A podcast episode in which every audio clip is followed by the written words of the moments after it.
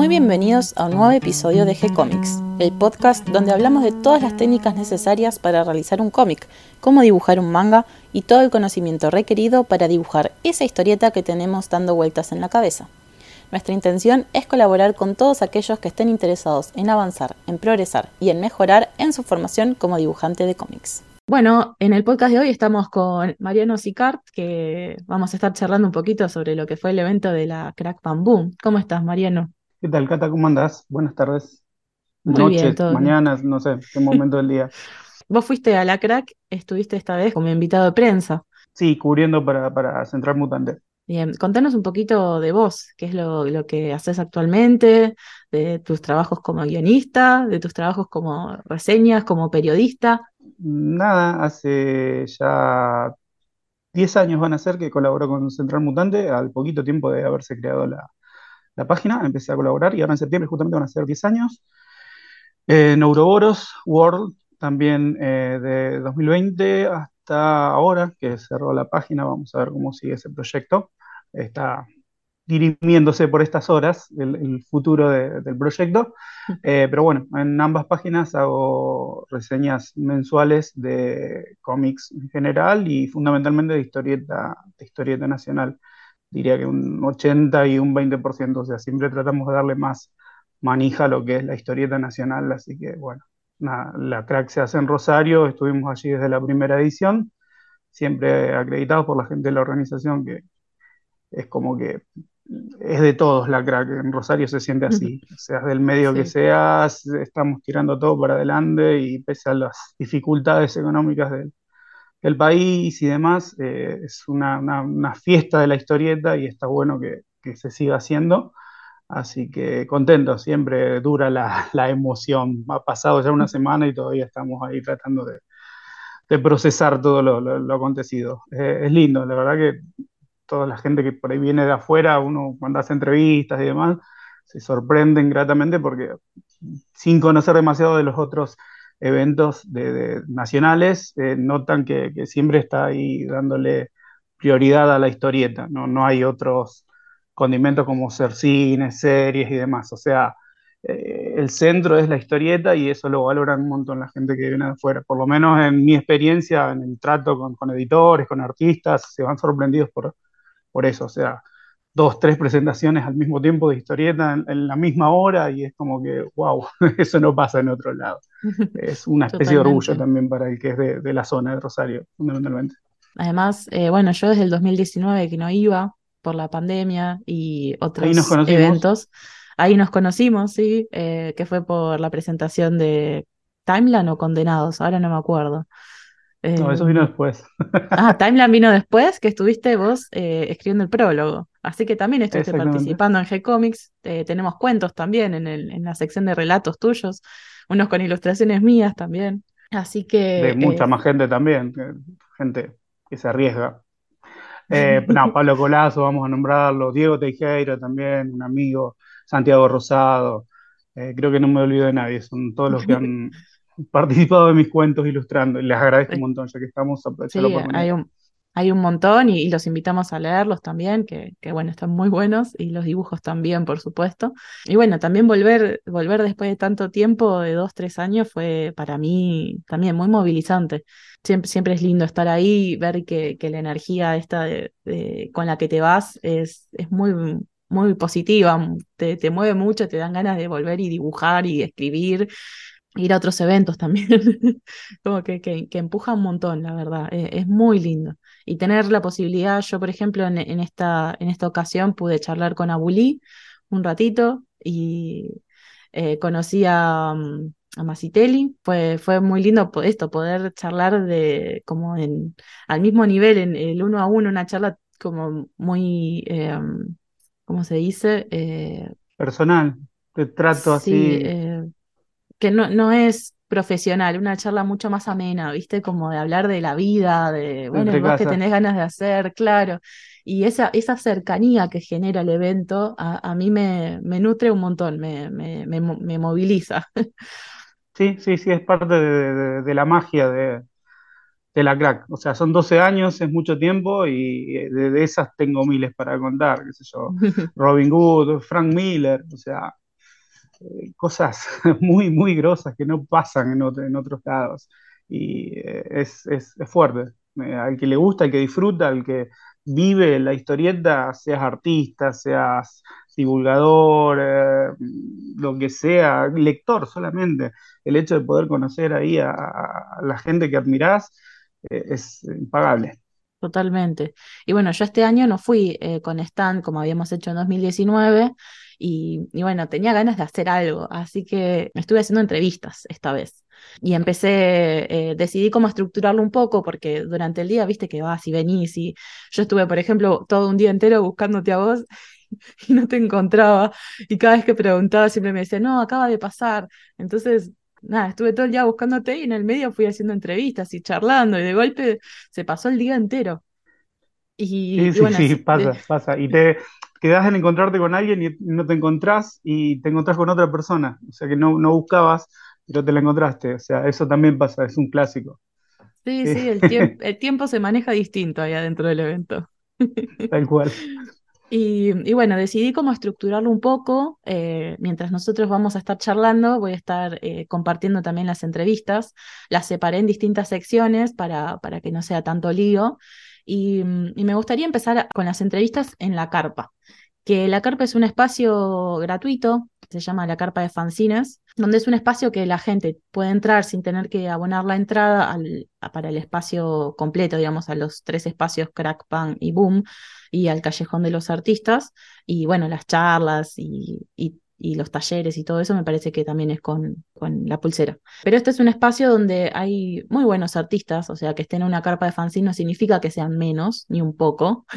eh, hay gente que ya está trabajando inclusive para, para afuera, que trabaja con, con muy buenos guionistas, que son muy buenos ilustradores. Hay tanto fanzine, hay ediciones ya con lomito, ya más armadas, más, eh, más calidad editorial, y también hay muchos ilustradores. Está ahí para, no sé, gente que vende stickers, gente que vende remeras inclusive. Así que es un espacio donde como que hay, florece mucho. no, no, tengo otra palabra para describirlo. Y... Sí, sí, no, es genial porque eh, sobre todo los días en que, los, el fin de semana, digamos, la crack, para el que no conoce, son cuatro días, de jueves a domingo siempre se hace.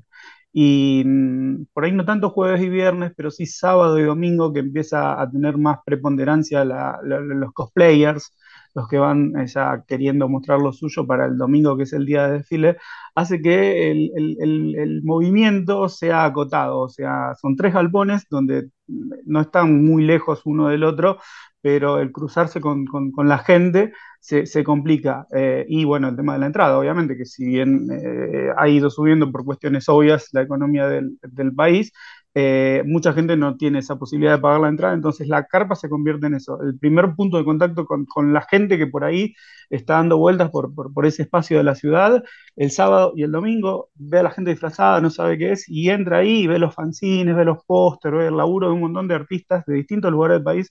Vamos a decir que los stands ahí adentro son gratis, no hay que pagar el stand, y es una posibilidad inmejorable para completar la formación, o sea, yo lo veo desde ese punto de vista o sea, al mismo tiempo que te estás formando profesionalmente para entrar al mundo de la historieta, tenés la posibilidad de comercializar tu laburo y eso te da una chance de, ir creciendo. Un montón de artistas que hoy están publicando en, editoriales establecidas salieron de la carpa de los fanzines. entonces, es, un lugar neurálgico eh, importantísimo. O sea, eh, y ojalá que, bueno, lo vamos a hablar después, pero la crack se va a mudar y al ser el espacio nuevo más grande, esa carpa tenga más espacio también. Me encantaría porque realmente queda chica. Cuando vos empezás a pasar por ahí y ver la, cantidad de oferta que hay, decís, esto tendría que ser un poquito más grande. Ojalá se pueda hacer eh, a futuro. Totalmente, sí. Y es, está bueno como una experiencia, porque uno aprende en esto, en este mundo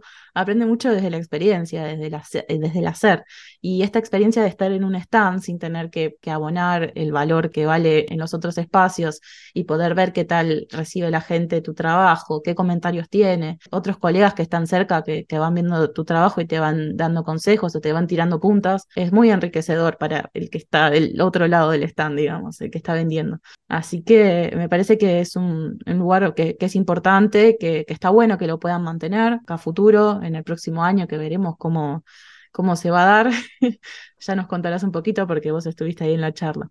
Eh, vamos a, ir presentando las entrevistas. Yo primero entrevisté, ahora vamos a escuchar, va, no sé si fue el primero, ya no me acuerdo, pero el orden... Eh, en el orden asignado va a ser el primero.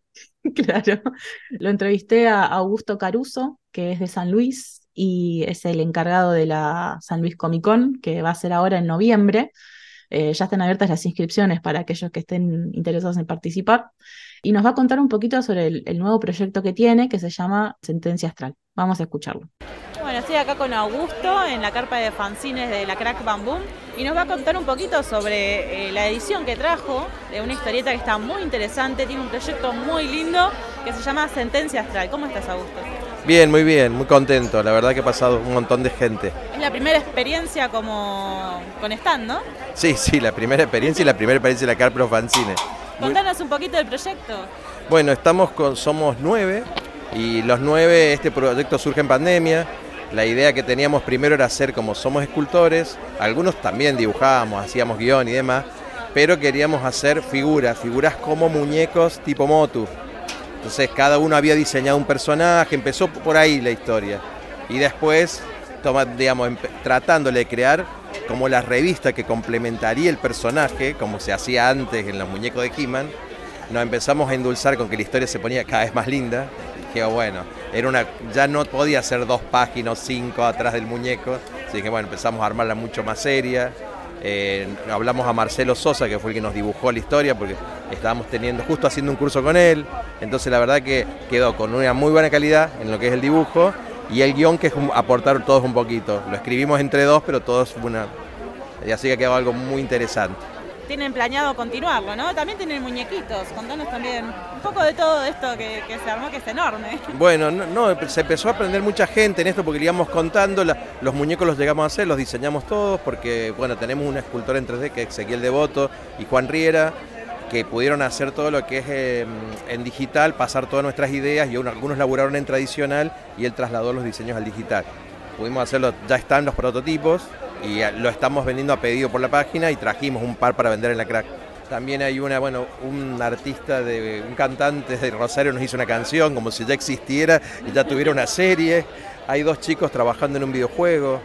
Eh, uno es Diego Rudy, que está haciendo como el, proyecto del videojuego. Así que estamos re entusiasmados. Y bueno, estamos terminando el 2 y ya encontramos... fecha de salida? Sí, la idea es el año, el año que viene, para el 2. El año que viene. Sí, sí, el, ante, el anteaño. El, año que viene te encontramos un dibujante que nos quedó de pasar ahora los bocetos y el guion lo estamos terminando. Buenísimo. entusiasmados. Sí, sí, la verdad se los nota muy entusiasmados y la verdad el proyecto es muy lindo. ¿Y qué otras cosas tienen en el stand? Bueno, en el stand también tenemos unos libros objetos que trajo Alejandro, que es una historia como apocalíptica, que tiene la particularidad que toda la, la tapa es como una escultura y él, digamos, es, lo que llama mucho la atención dentro del stand. Y un fanzine que hicimos hace unos años, que es La Mina, que es el primer fanzine que habíamos hecho, la primera revistita de San Luis, por decirlo de alguna manera. ¿Con Lucía? Sí, con Lucía Arce. Después, eh, ¿dónde se puede conseguir esta historieta más allá de los eventos que ustedes participen? Y por las redes, nos pueden pedir por Instagram y por Facebook, nos pueden contactar para que le enviamos la revista, o el muñeco en todo caso. Es arroba sentencia astral. Y bueno, también compartinos tu, Instagram si es que tenés o solo tenés el de Sentencia Astral para que puedan ver tu trabajo también. Bueno, el mío es el, el calabozo del androide Caruso. Y también, bueno, pueden entrar al Facebook del San Luis Comic Con, que también estamos conectando y respondiendo ahí, ya que se viene el evento. Así que se viene el, el primer fin de semana de noviembre, ahí también vamos a estar presentes con el stand, va a haber un montón de invitados, ya confirmado Ignacio Noé, ha confirmado Néstor Taylor, a Grimbao, hay varios, ya vamos a empezar a contar un poco más están abiertas las inscripciones, así que estén atentos los que quieran inscribirse y los que, bueno, quieran ir al evento pueden ver en el Instagram de eh, San Luis Comic Con. De San Luis Comic eh, para, para, estar, para poder ver quién, cuáles son los artistas invitados y quiénes van a estar presentes. Sí, las actividades, están, ya están armando dinámica, está eligiendo el público también, quién quieren que vaya. Así que bueno, vamos a ver qué podemos cumplir de todo lo que pide. Bueno, y bueno, quedamos atentos a la espera de la segunda parte de Sentencia Astral, que ya tenemos ganas de leerla. Está muy buena, se las recomiendo yo también. Y pueden ver el, el tráiler en el sitio web de G-Comics también. Y si están, si ya se tientan con eso, lo pueden comprar al sitio que dijo Augusto.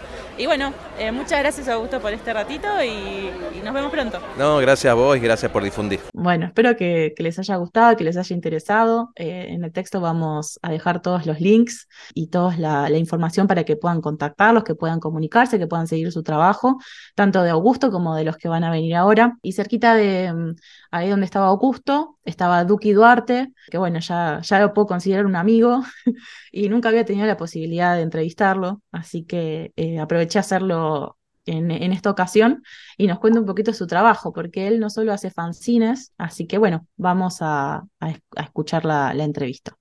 Bueno, estamos con Duki Duarte en la carpa de fanzine, que nos va a contar un poco sobre su último lanzamiento, que es un fanzine que se llama Bitácora. Del humedal, Tremates y Miedos. Es una, una tira que voy haciendo una por semana. Y bueno, después de estar unos seis meses, siete haciendo, lo volví fanzine. Eh, todo editado por mí, la autogestión a full de armarlo y nada, llevarlo adelante. Y nada, lo estrené acá en la crack, que es lo ideal, digamos, para ese fanzine que es eh, la autogestión, la vida misma en, papel. ¿Y qué otros fanzines podemos encontrar en tu stand? Tengo dos fanzines hechos en silografía, que también son aislados entre sí, que más que nada cuentan eh, como generalmente hablan de la ira, del enojo, un poco también de la gula, así que ando ahí con los pecados capitales. Eh, bueno, y además de los fanzines también tenés otros proyectos que los podemos ver en tu stand. Lo, vamos a subir un videíto también y una foto para que puedan ver todo lo que hace Duki. Y contanos también de esos otros proyectos y esas otras cosas que podemos encontrar. Eh, aparte de la historieta y el fanzine, soy grabador, así que me gusta el asilo eh, tengo estampas, tengo también print, que de esas mismas estampas, como para tener opciones. Remeras, hago serigrafía, vuelvo todo lo que hago en general, lo vuelco a cosas como el sticker, la serigrafía, eh, el print, como trato de tener la opción de como monetizar quizás todo lo que hago de, de alguna forma u otra. ¿Por dónde te pueden encontrar en las redes? Es Duki Duarte en Instagram y por ahora tengo solo esa red. Buenísimo, muchas gracias Duki. De nada, gracias a vos. Bueno, y, después de Duki eh, me acerqué un poquito más al costado, que estaba Guillermo Villarreal, con su nuevo lanzamiento Hiperión, que también nos va a contar un poquito en esta charla, así que vamos a escucharlo. Bueno, estamos hablando con Guillo de la editorial Thunderdome, que nos va a contar un poco sobre su último lanzamiento Hiperión. ¿Cómo estás, Guille? ¿Cómo estás, Cata? Bueno, nada, gracias por eh, la entrevista, primero que nada. Bueno, Hiperión es el último que sacamos, llegó justito antes para tenerlo disponible acá en la crack de este año. Y nada, fue un duro trabajo que lo comenzamos a la par de los otros dos libros que ya tenía. Hablamos de Silicium y de Hack Shack, que son los, los otros dos títulos. Pero bueno, los cito porque los empecé a los tres al mismo tiempo. Son miniseries que cuentan de cuatro o cinco capítulos cada una. Y bueno, nada, hace tres años lanzamos el primer número de cada uno de esos tres libros. Y por suerte ahora ya llegamos al final, eh, los editamos a todos en un tomo recopilatorio completo. Y bueno, Hiperión es, es como el, último, el rezagado ahí, pero bueno, por lo menos ya lo, tenemos completo y está entre nosotros. Y contanos un poco cómo surgió la editorial. Bueno, el sello editorial eh, en realidad surgió por una necesidad eh, mía como... Yo en realidad soy dibujante, pero me gusta escribir argumentos. Eh, los argumentos de las historias los escribo yo y bueno, y por ahí me sostengo con algún guionista y bueno, trabajamos en conjunto para que salga todo con un formato de cómics, ¿no? 22 páginas, diálogos y todas esas cosas que yo no, no la tengo clara. Entonces, bueno, me asocio o contrato a algún guionista para hacer el, libro. Entonces, bueno, para darle un marco eh, de editorial, nada, hicimos eh, el sello y el nombre, pero bueno, es como una fachada, digamos, es, simplemente fan Claro, fantasía nada más. No, es algo muy, muy serio, digamos. Es, más que nada para que la gente lo asocie, digamos, eh, dentro de. Bueno, por ejemplo, dentro de un colectivo, nosotros tenemos un colectivo que nuclea muchos artistas y muchas otras eh, publicaciones, que es Motosierra Comics. Entonces, bueno, nada, como, como Motosierra también tiene un logo eh, y asociamos las publicaciones con logos, agarramos los dorsos de los libros y ponemos todos los loguitos juntos y así, bueno, se, hace un poco propaganda entre todos, digamos, que, bueno, eso está bueno también nada, darlo a conocer para que, para que otros artistas también se puedan hacer de la publicidad gratis, digamos, del colectivo es. Y aquellos que quieran adquirir los libros, ¿dónde lo pueden hacer? Bueno, yo en realidad como hago todo, eh, lo dibujo, lo entinto, eh, tengo que hacer toda la maquetación y tal, no puedo, digamos, eh, llevarlo así a comiquería y esas cosas, así que por ahora eh, los libros se eh, encuentran en eventos, pero dejamos algunas copias en la fábrica de historietas. así que bueno, la gente que esté en Buenos Aires los pueden buscar ahí también. Así que bueno, ahí digamos es como un punto como más accesible, digamos, para que no es solamente el interior, o sea, la ciudad de Rosario que es de donde soy yo. Igualmente, ¿haces envíos, por ejemplo? Eh, envíos sí, eh, tratamos de que los envíos sean, eh, digamos, varios libros. Por una cuestión de que, claro, por una cuestión de que le sirva a la persona que lo está encargando y bueno, y que no se le vaya el precio al diablo, digamos. ¿Y cuáles son tus redes para que la gente que escucha puede seguirte? Bueno, em, el sello de Thunderdome tiene un perfil en Instagram, lo pueden encontrar como con, el nombre, simplemente es, Thunderdome, es como, como cúpula del trueno. Aquellos, aquellos que, hayan visto Mad Max entenderán un poco.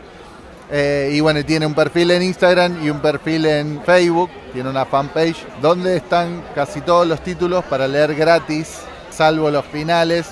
Eh, así que bueno, también pueden ir y chusmear eh, todo el contenido ahí en esas dos redes. Y también contanos tu Instagram personal, así pueden ver tu trabajo. Bueno, ahí yo subo más que nada el trabajo mío como artista. Eh, y mi Instagram es guillo0o. Bueno, muchas gracias, Guille. Bueno, no, gracias a vos, gracias por tenerme en cuenta y hice mucha fuerza para no reírme, pero lo logré. Vamos.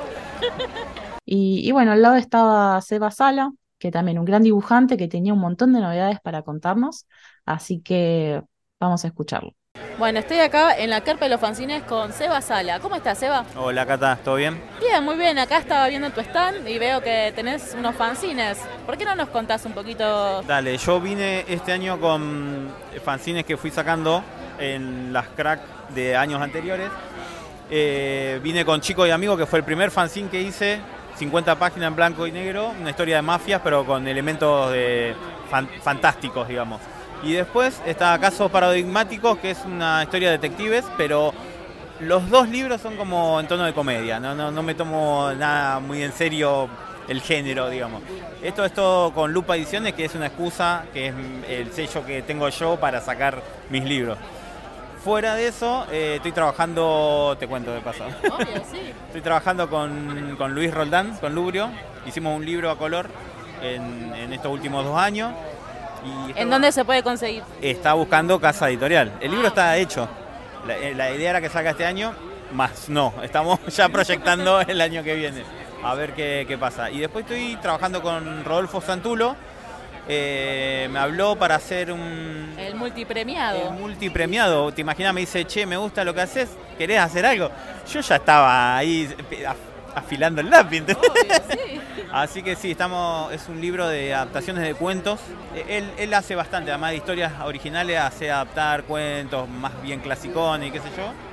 Así que eso está empezando recién. Pero, pero bueno, hay laburo. Parece que no, parece que soy un, chanta, pero no, hay laburo, Cata. Y acá te están haciendo chistes de que no trajiste nada nuevo. No traje nada nuevo, pero porque uno va trabajando y a veces, a veces no se puede, qué sé yo. Hay chicos que le ponen como más entusiasmo a algunas cosas que a otras. Yo estuve laburando, pero con, bueno, traje lo de otros años. ¿Y tenés planeado sacar algo nuevo para dentro de poquito este año o el año que viene? Mira, voy a ver si el año que viene eh, me pongo a hacer algo, porque pasa que la gente pasa y me dice, este lo tengo este lo tengo. Y de ahí el chiste, los chicos me cargan por eso. Hace algo nuevo. Hace algo nuevo. Claro, yo pensé, digo, yo siempre pensaba esto, esto para el que pasa y no lo tiene, el público se renueva, eh, siempre es nuevo. Pero es verdad que ya hay como un flujo de gente, por lo menos en la carpa, donde te hace notar de que, bueno, tráete algo, movete, hace algo nuevo porque, porque, porque, la gente lo espera, claro. la gente quiere algo nuevo, sí, sí, sí, tal cual. Bueno, entonces vamos a esperar. ¿Y dónde pueden conseguir estos fanzines? Además, bueno, me imagino de los eventos que vas a participar. Sí, sí, en eventos y si no, esto es todo, viste, de distribución de uno, vamos a decir. Eh, lo mejor que te puedo tirar es mi Instagram, que es lo que más uso, lleva.sala, que es el, trato directo con el artista, ¿viste? Pero porque es real, a veces, te, a veces te piden, te dicen dónde lo consigo y ahí es donde actualizo mayormente el laburo, lo que vengo haciendo. Aunque no eh, me ponga a explicar, subo mis dibujos ahí, es para eso. Yo el Instagram lo uso para, para mostrar lo que hago. ¿El portfolio? es un portfolio online también, sí, real. Sí, sí. Bueno, muchas gracias Eva y esperemos que pronto tengamos noticias de, que haya conseguido casa editorial y tus publicaciones. Dale, Cata, dale. El año que viene vamos a hablar a ver qué, se cumple todo esto. Vamos a ver qué trajiste. Gracias. Y bueno, eh, también en la carpa pudimos charlar con Jonathan Catalano, que hace poquito se autoeditó el cómic Distancia, que, bueno, fue nominado a los premios Cinder, que vos de eso podés hablar un poquito, Mariano. Es una linda movida. Eh, la crack está en dos premios Trillo, que son los entregados por, sus pares, digamos, por artistas por artistas, y hace un tiempito, ya tres ediciones, se vienen eh, fomentados por, por un, no sé cómo decirle, porque todavía no estamos sindicalizados ni nada, pero eh, la idea es esa, ¿no? Es que toda la gente que hace difusión de historieta, desde distintos niveles, podcast, eh, reseñas, eh, radio, medios audiovisuales y demás, bueno, nos nucleemos de alguna manera y con carácter nacional votemos lo mejor de la producción de, de, cada año. Es una linda movida, uno tiene sus diferencias como siempre, pero creo que de a poquito se ha ido con la tercera edición aceitando y cada vez está mejor perfilado. La idea es que, prospere y cada vez se pueda eh, abarcar más. Un ejemplo chiquitito, en la última edición hubo una pequeña discrepancia con todo lo que era cómic infantil y bueno, al final se, decidió desdoblarlo, eh, una categoría infantil y otra categoría juvenil, eh, porque se llegó a la conclusión de que estaba bueno segmentarlo porque había, uno por ahí no conoce todo lo que se produce a nivel nacional y había en el año un material, digamos, suficiente como para hacer esas dos eh, segmentaciones. El cómic infantil destinado a los chicos que recién empiezan a leer y el cómic juvenil, ya con una edad más cercana a la adolescencia. Eh, eso demuestra de que hay mucho todavía por, por, descubrir en materia de historieta nacional y la idea es contemplarlo lo todo en lo posible. Nunca se puede, pero sí se intenta. Y bueno, de, a poquito se va a ir asentando y se va a poder ir dando de mejor manera también. Es la idea. Bueno, vamos a escuchar la entrevista con Jonathan. Estamos con eh, Jonathan, el guionista de Distancia, que se autoeditó hace poquito y nos va a contar un poco sobre la obra. ¿Cómo está, Jonathan? Hola, ¿qué tal? ¿Todo bien? Muchas gracias por pasar. Eh, bueno, no, Distancia la estamos presentando, salió a finales del año pasado y estamos por primera vez en la Crack Bamboo, así que estamos muy contentos. Eh, es una obra con influencia de manga, con tinte de, ciencia ficción, empieza con un apocalipsis en Buenos Aires y bueno, luego se cuenta la historia del día anterior, que se ve que está todo normal a través de los ojos de, de Franco y de Laura, que son los protagonistas y bueno, al final ahí está la revelación de qué fue lo que pasó y, por qué son ellos dos justamente los protagonistas de la historia. Eh, va a haber, eh, es un número uno, va a haber un número dos que, en el que estamos trabajando ahora. Y contanos cómo fue tu experiencia autoeditando el libro. Eh, no, la verdad muy contentos. fue muy bien recibido por los difusores, fuimos nominados a los Cinder. la gente lo compró, estamos, es la tercera impresión que hacemos del libro, así que estamos estamos recontentos y bueno, estamos ahora acá en la crack siguiendo la maquinaria, a ver cómo, dando a conocer el libro, lo más que podamos. Y los que quieren conseguir el libro, ¿dónde lo pueden comprar? Eh, lo pueden comprar en varias comiquerías, está en el sector 2814, Meridiana, en Rey Esteban, en La Fábrica. Eh, ahora lo vamos a pasar a Che Distribuciones de nuevo porque se había agotado para que cualquier comiquería del país que tenga Che eh, lo pueda pedir, así que lo van a poder conseguir en todo el país, con, por suerte. Y aquellos que quieran seguirte por las redes, ¿dónde te pueden encontrar? Es arroba en Instagram, arroba distancia guion bajo cómic. Esa es la red principal, hay un Facebook que es con el mismo nombre, pero síganme en Instagram porque Facebook lo, lo tengo medio abandonado. Bueno, muchas gracias. No, gracias a vos. Bueno, y, y después en la mesa de al lado estaba Yandra y Maite, que son unas chicas que me, me llamaron la atención por su trabajo, yo no las conocía, y están armando un fanzine muy lindo que lo van a sacar este año. Yandra es la ilustradora que dibuja muy bonito, tiene como todo este estilo de acuarela, como más pintado así como todo muy a mano. Y Maite es eh, la guionista que está preparando estas historias, que había llevado también algunas cositas más que bueno, ahora nos vas a contar en la entrevista que vamos a escuchar ahora. Bueno, estoy con Maite y Jan, que nos van a contar un poco sobre el trabajo que están haciendo, sobre fanzines, sobre ilustraciones y algunos cuentitos que son muy lindos. Bueno, la verdad es que May es la guionista de todas las magias que hacemos. Por ahora estamos haciendo fanzines, tenemos varias historias que siempre hicimos y que fueron siempre muy cortitas, eh, de cuatro páginas, ponele. Yo soy la dibujante y hago las historietas. Eh, y recién este año vamos a encarar un proyecto más grande como Webcoding Mutante, así que estamos ultra emocionadas. eh, ¿Cuándo lo van a sacar? Y ya para septiembre, octubre va a salir. Y bueno, Maite, contanos cómo, cómo es el proceso creativo de los guiones y de las historias. Bueno, en general depende, vamos haciendo distintas historias con distintas temáticas que nos gustan, que nos interesan. También usamos, aprovechamos algunos concursos como para aprovechar a, hacer algo, ¿no? Como un tema que nos, también obvio que nos guste.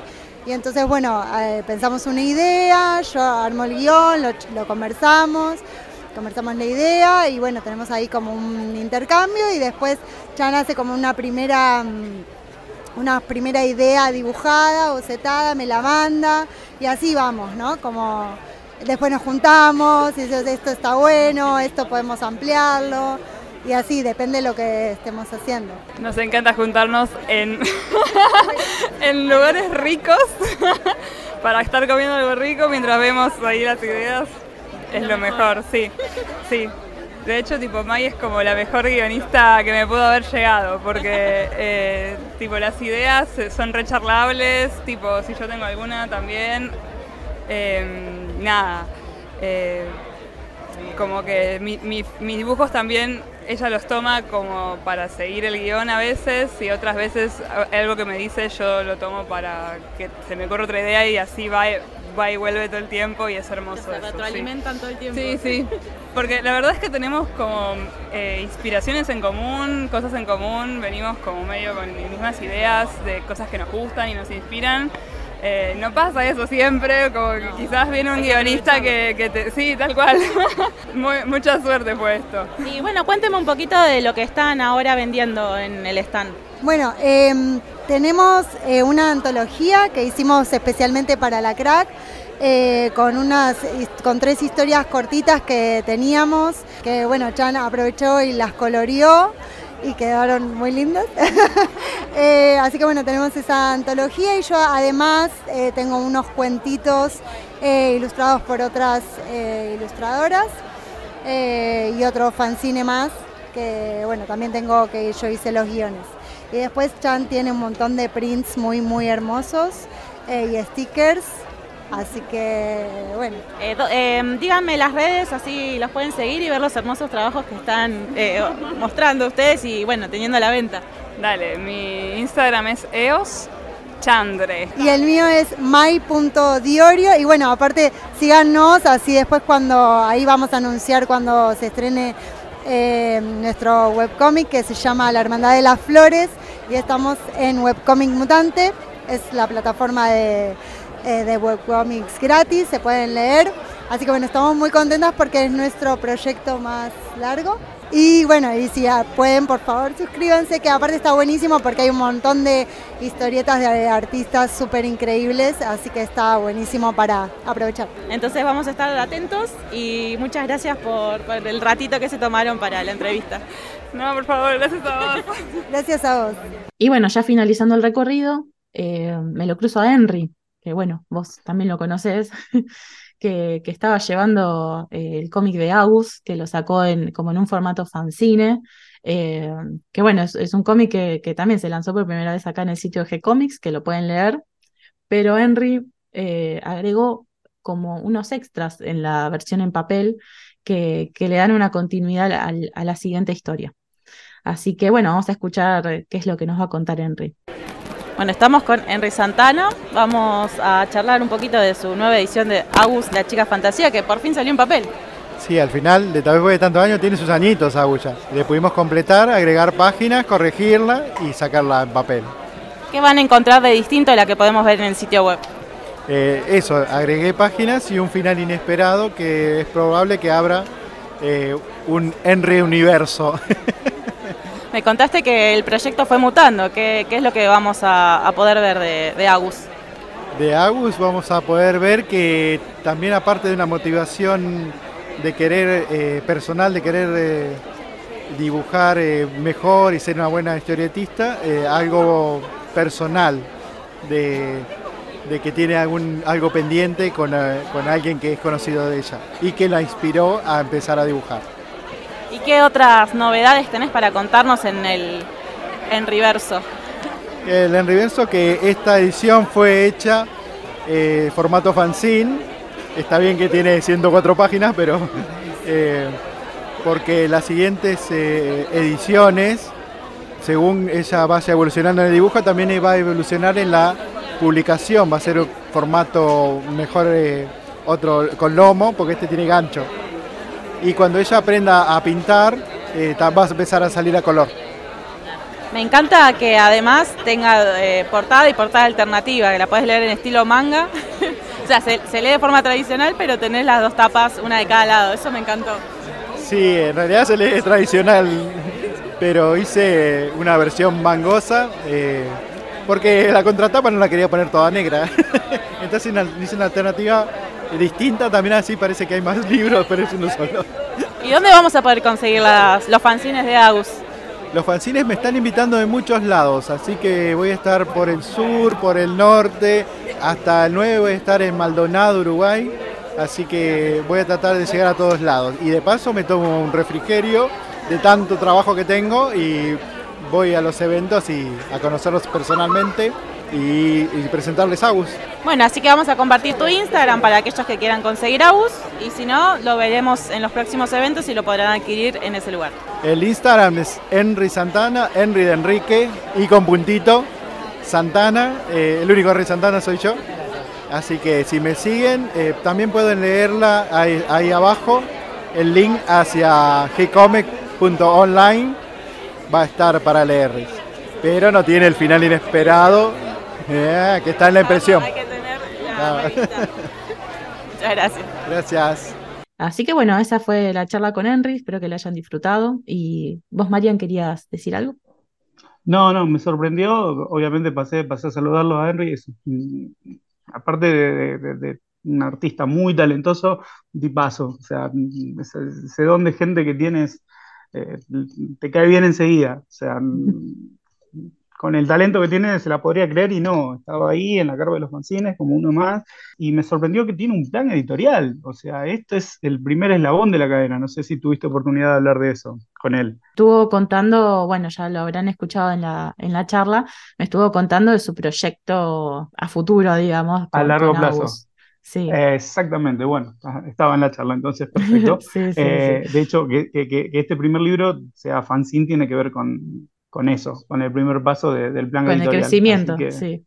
Exactamente, bien, muy bien pensado, la verdad que me gustó, me gustó mucho. Esta idea de, de ir creciendo, no tanto en el dibujo, tanto en la historia, sino físicamente en el libro. Me parece que, que es como una vuelta muy linda. Yo te decía que aparte de, mm, creo que un par de veces pasé por la carpa, no, no, no, no fui mucho, eh, fui dos días también, no, no, no, pude ir los cuatro días por razones laborales, eh, fui viernes y sábado, los dos días pasé por la carpa, eh, aparte de con Henry, me dio una vuelta por lo de Jair, Jair Bocchetti es un artista rosarino que tiene su sello que se llama Jair Ilustrado, y se está yendo, es la última crack para él porque va a probar suerte a Francia, Así que nada, eh, pasé a saludarlo, a decirle lo mejor.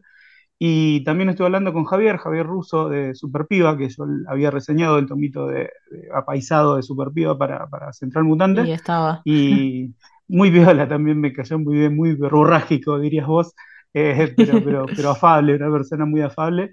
Y nada, estuvimos así. También su primera vez, miramos como, o sea, uno que se va y otro que por primera vez eh, llega a, la crack.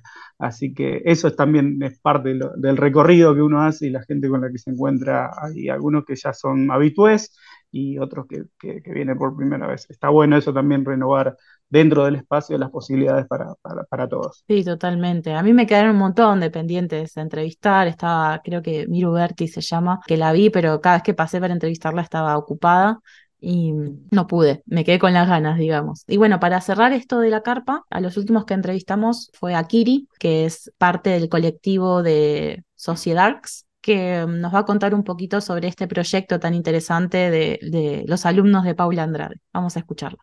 Bueno, vamos a hablar con Kiri del colectivo Sociedarks.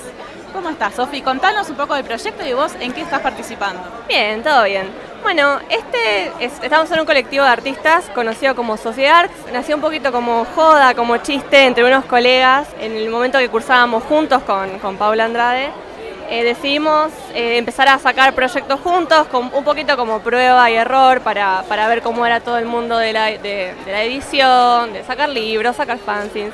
Y empezamos a sacar proyectos en conjuntos. Eh, medio en la ida y venía, pensando nombres, nos quedó Sociedad, eh, también fue un chiste y quedó.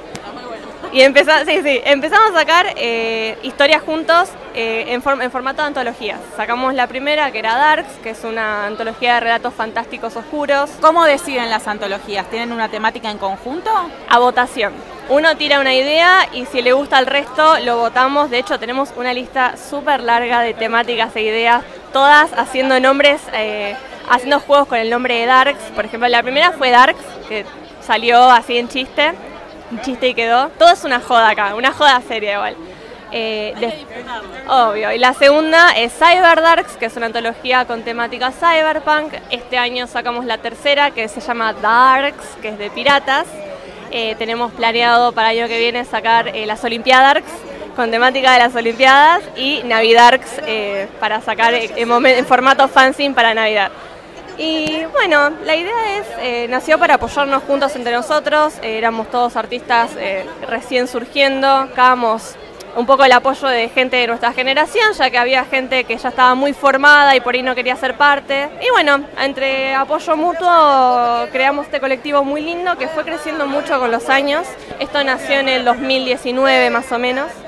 Y más allá de las antologías que sacamos en conjunto, también tenemos muchos trabajos individuales en formato de libros, en formato de fanzines, eh, todo respaldado entre nosotros.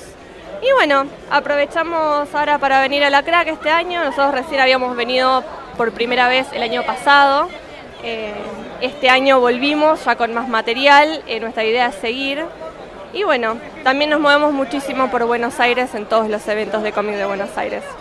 ¿Y dónde los pueden seguir en las redes sociales? ¿Y cómo pueden conseguir además los libros más allá de los eventos? Nos pueden encontrar como Sociedarks en Instagram, la A final es un 4. Y eh, comunicándose con nosotros a través del Instagram, nosotros les podemos alcanzar nuestro material a ustedes o pueden hacer preventas o precompras y se las alcanzamos en los eventos. ¿Y más o menos cada cuánto publican una edición nueva? Lo ideal sería cada un año, pero estamos sacando entre año y medio más o menos. No lo pasamos de dos años porque ya es mucho, pero como ya todos también estamos incorporados en el ambiente eh, profesional de dibujo, eh, no tenemos tanto tiempo, eh, esto sale de, de, nuestro amor y nuestros bolsillos, pero sí la idea es que por lo menos una vez al año tengamos una, una publicación nueva como conjunto. Bueno, eh, vamos a estar atentos para las próximas ediciones y las próximas antologías y mientras tanto pueden conseguirlos en el Instagram que lo vamos a dejar en el texto eh, debajo del podcast. Muchas gracias, Kiri. No, muchísimas gracias a ustedes. Y bueno, y con esto finalizó eh, el recorrido por la carpa. Más allá de, de, las entrevistas que hice, estuvimos charlando, charlando bastante con todos. Y bueno, fue, fue muy lindo. Esta vez, por suerte, no la sentí tan llena, tan a explotar. Por suerte y por desgracia también, ¿no?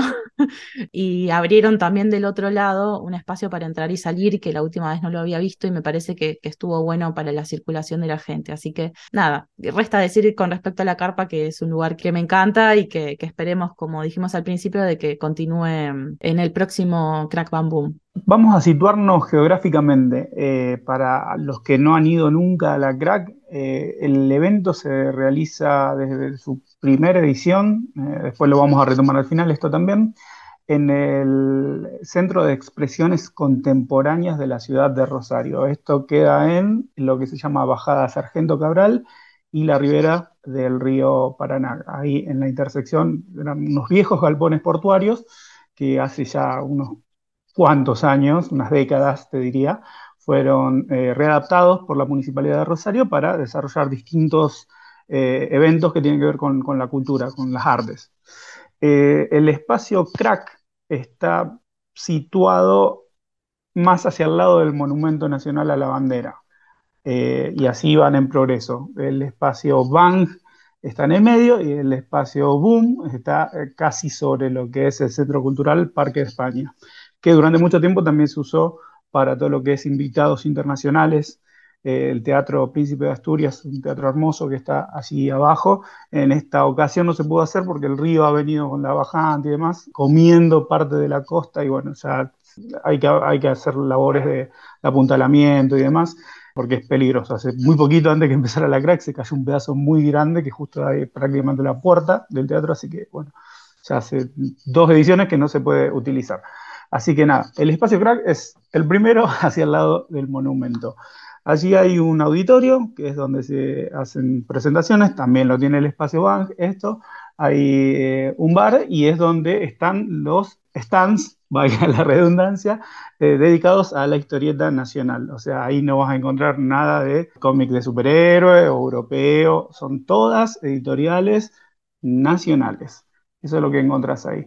Y lo que le han añadido desde la edición esta, no, la anterior, la 11, es el Callejón de los Artistas, que es un espacio en el subsuelo donde todos se chocan con todos, porque tiene por un lado la entrada del, galpón y por el otro la salida, pero esto la gente parece no tomarlo en cuenta, entonces entra por un lado, sale por el otro, y adentro son todos pasillos, y nada, este espacio está muy bien pensado porque ahí es donde se firma, ahí es donde firman los invitados internacionales, ahí es donde firman los autores nacionales. En una época puede ser que haya estado en la carpa, la, la parte de las firmas. Sí, hace bastante ya, pero sí. Yo me acuerdo de esa, que lo hacían ahí y se, hacía bastante problema con el tema de la circulación precisamente. Eh, ahora al haber sacado eso y poniéndolo en otro lugar, dio un poco más de espacio también en la carpa, que eso está bueno. Eh, exactamente, exactamente. Así que bueno, nada, nos situamos. Es el galpón más cercano al monumento y donde están las, eh, las editoriales nacionales con, presentes con sus stands y hay un auditorio para presentaciones de historietas nuevas que van saliendo,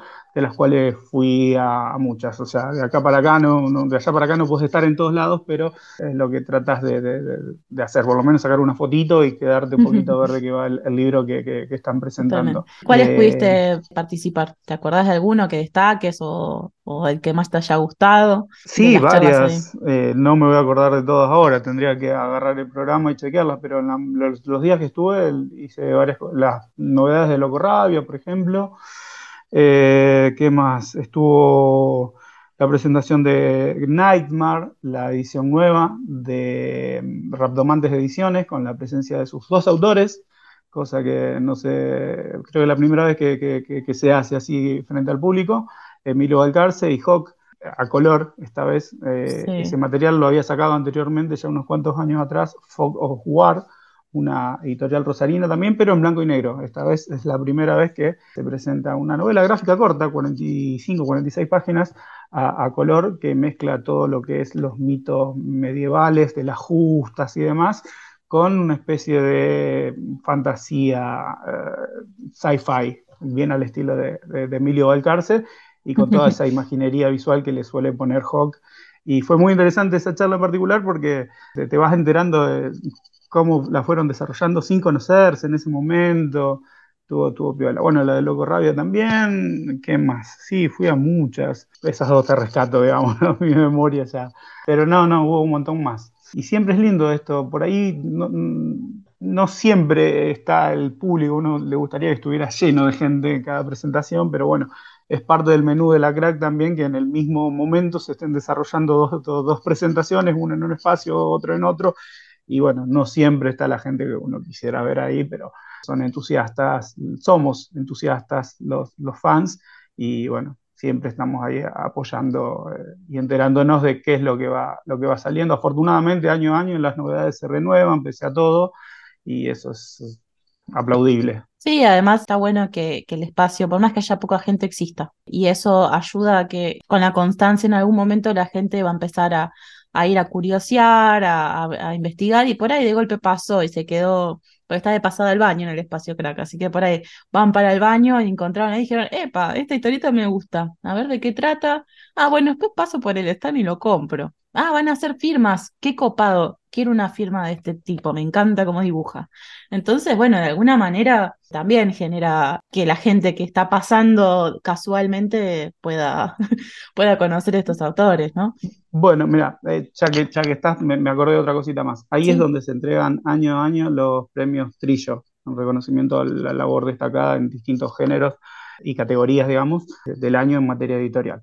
Autores y editoriales se premian si hay una postal que yo siempre me llamó mucho la atención, por eso la, la, perpetué ahí el año pasado eh, en, una, en una foto, que era el, invitado internacional de, esa edición, nada más y nada menos que Geoff Jones, guionista de, DC Comics, productor de las películas y series de, DC, y, nada, se estaban entregando los premios Trillo y el tipo de, abajo del escenario, entre el público, como uno más, aplaudiendo, ahí mirando, se quedó qué linda imagen. Y yo digo, qué loco este tipo, o sea, editor de DC, guionista, productor de Hollywood, sabrá que está aplaudiendo a editoriales que sacan tiradas a pulmón, con pocos ejemplares, o sea, lo que es el mercado nuestro. Sin embargo, el tipo estaba ahí, aplaudía fervorosamente.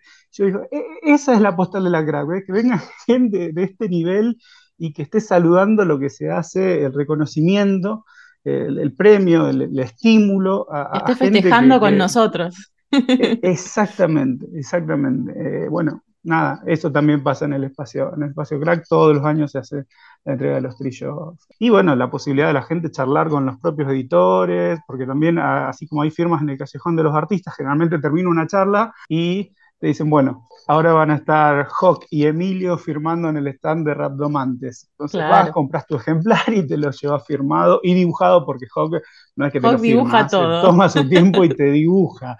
Es un grosso, la verdad. Eh, y así muchas, ¿no? Pasa con todos los, los stands. A mí me hubiera encantado bueno, participar de las charlas, yo la verdad no pude estar en ninguna. Lo mismo con el tema de los talleres. Yo tenía muchas ganas de ir al taller que hizo Delius, si no me equivoco, que sobre el tiempo en la historieta, cómo graficarlo, cómo se, cómo se, se dibuja el tiempo en la historieta, el tema de la sucesión de cuadros. Me hubiera encantado estar y no pude ir. Siempre los talleres son muy interesantes. Yo había podido ir uno de Pablo Andrade en el 2019, si no me equivoco, que hablaba sobre el Clip Studio, que yo nunca lo había usado. Para mí lo que es el dibujo digital es todo nuevo y me encantó compartir ese rato y aprender las herramientas que hay hoy en día disponibles. Y bueno, en ese rato que por ahí vos estabas en las charlas y escuchando ahí a Raptomantes y Loco Rabia, eh, yo hice una entrevista a Paula Andrade, que nos va a contar un poquito sobre sus últimos proyectos, así que vamos a escucharla. Bueno, estoy con Paula Andrade de Gutter Glitter que nos va a contar las novedades de la crack y sus futuros también. ¿Cómo estás, Pau? Hola, ¿cómo están? Un gusto siempre. acá estoy en el stand de Gutter, estamos con Sacra Becer, que es el lanzamiento del año. Es una serie, empieza ahora, eh, volvimos a la serie. Eh, es un libro del que estoy muy contenta, puse todo lo que me divierte y lo que me gusta, espero que les guste también. Es así de misterio sobrenatural con un crimen por resolver, básicamente. ¿Tenés Eh, el límite de la cantidad de episodios o va a ser como Sí. el manga que No, dura no, no, no. 85 No, libros? no, no, no porque sería insostenible, entonces es como hay un límite máximo de seis, pero la idea es en cuatro o cinco cerrar. Muy coleccionable. Claro, sí, y, y- y también fácil de hacer dentro de todo. también, Es como, la idea es uno por año con apuntando a dos, dependiendo. Igual siempre con la flexibilidad de que sé yo, o sea, como también trabajo para afuera, si entran trabajos se, se postergará un poquito, pero siempre lo posteo en las redes para que vean que estoy trabajando. tipo viene, viene en camino. Y los capítulos eh, los suelo poner en digital también para que se puedan comprar como, como libro digital, para que los que están muy ansiosos vayan teniendo las dosis de lo que viene. Y el otro libro que tengo es Metamorfosis, que es el que salió el año pasado, que tuvimos la gran felicidad este año de que salió ganador de premios Trillo eh, como mejor antología. Felicitaciones. Muchas gracias. Estoy súper contenta, eh, muy agradecida a CBB y a los colegas también por, por el voto. Pero ahí estamos, siempre Gatter es de dos, tres libros y acá estamos. Bueno, es un montón mantener esa regularidad también. Sí, sí, sí, sí, es muchísimo esfuerzo, es como... Se, por ahora nunca, nunca se paró lo de hacer un libro por crack, así que ese es como siempre el objetivo anual. Sería re triste no poder llegar, pero bueno, se trata, se trata. Sí, sí, sí, sí, sí. ¿Y qué otros libros pueden conseguir en Gatter? Eh, en Gatter queda todavía, creo, tal vez, algunos de Racas flotando, pero Criacuervos está agotado. Flotando en distribución, tal vez, de Racas, porque en, en la editorial está agotado también. Criacuervos también. Quedaron hoy por hoy es Sacra Besser y Metamorfosis. Lo que se ¿Y tenés conseguir. pensado reeditar o directamente vas a seguir con nuevos títulos? Eh, no, ahora es, eh, la idea es concentrarme en la serie. Es- está el plan de hacer una edición especial de Criacuervos. Criacuervos estuvo saliendo un montón afuera ahora. Ah, genial, genial. Sí, le, le estuvo yendo muy bien por suerte y hay dos historias que siempre tuve ganas de hacer vinculadas, historias cortas dentro de todo, de básicamente la visión de, Bianca y de Leonor de lo que pasa, como para, para que no sea solo la visión de, de Jacobo.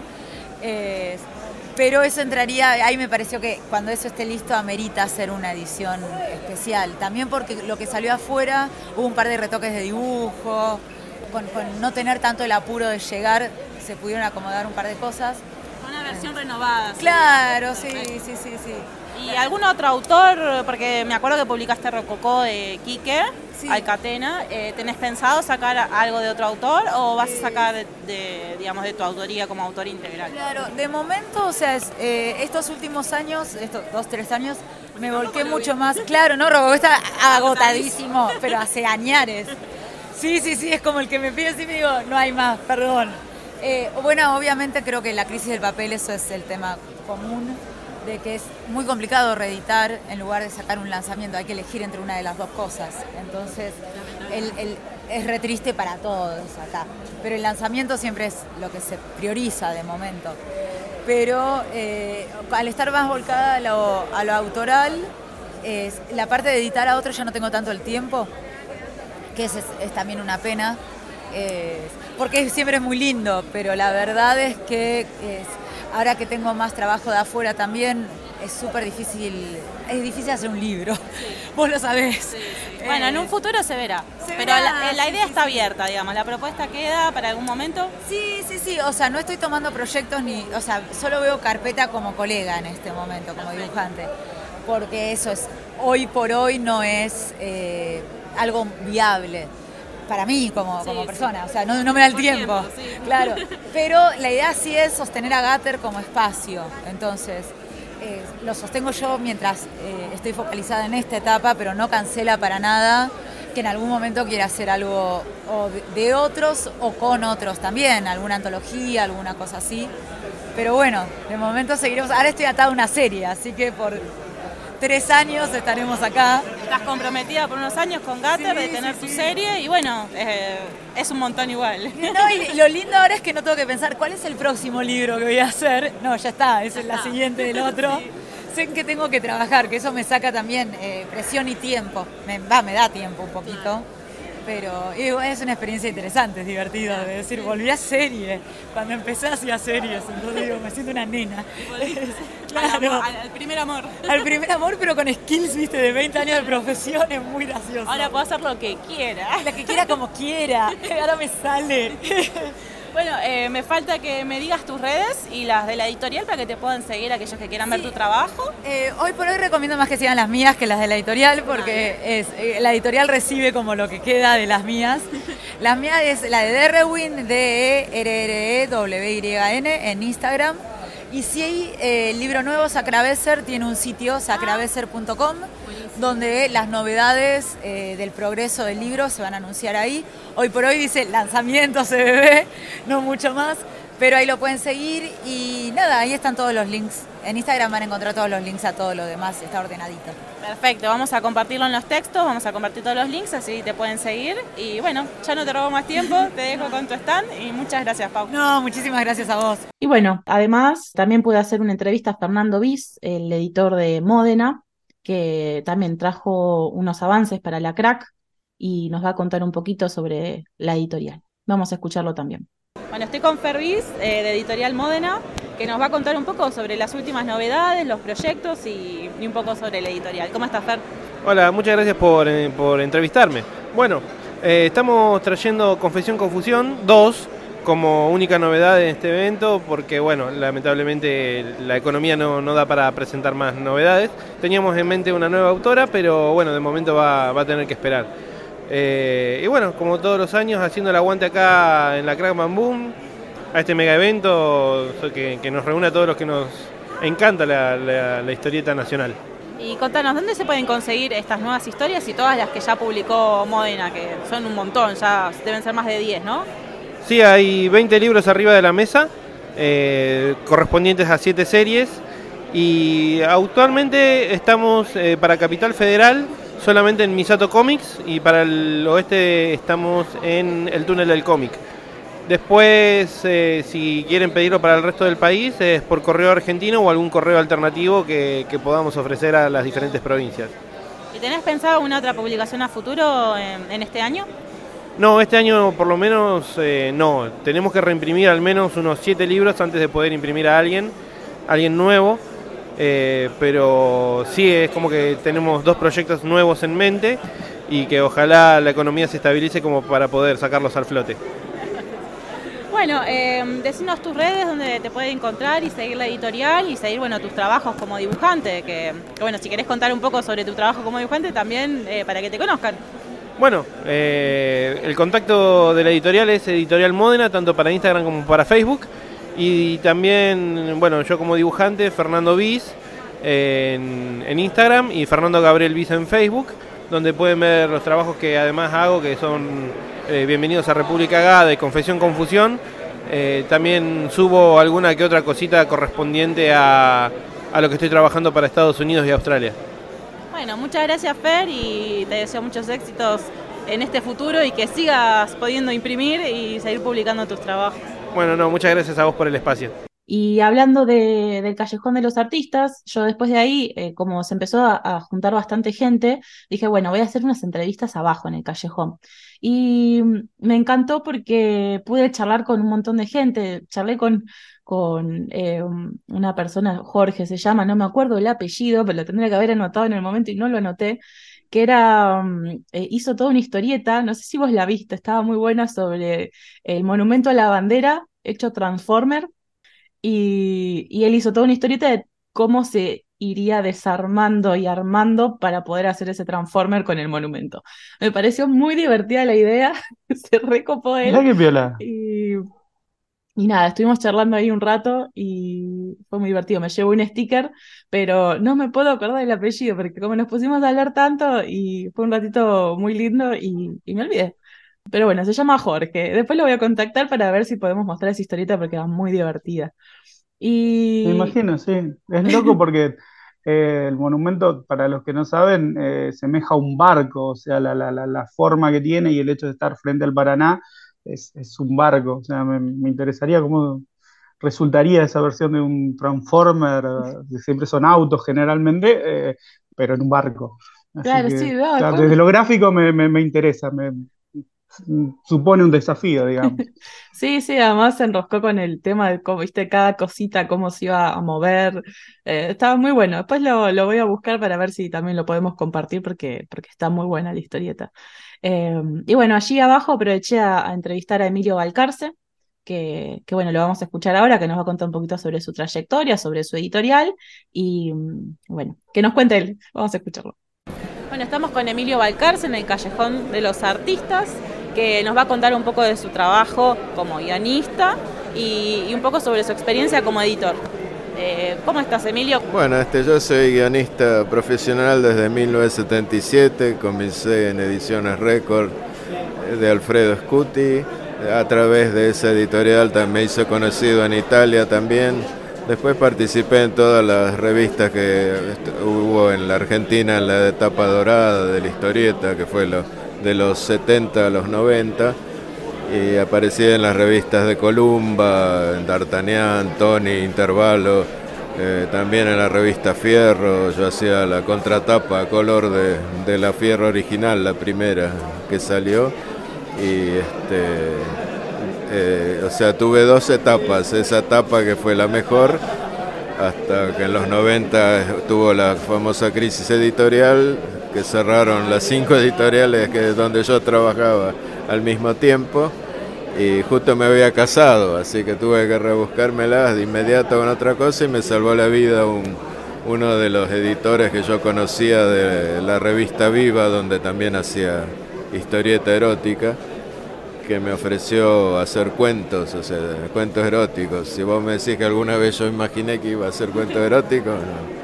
Y de eso sobreviví un año hasta que me, me consultó un editor de, de la revista famoso Francisco Loya con el que creó Radiolandia, una revista mítica de, hace muchos años que me, que me ayudó a entrar al diario Crónica. En un principio trabajé en una revista policial y durante 10 años que fue la revista Esto y después pasé al diario hasta que llegué al jefe de policiales de...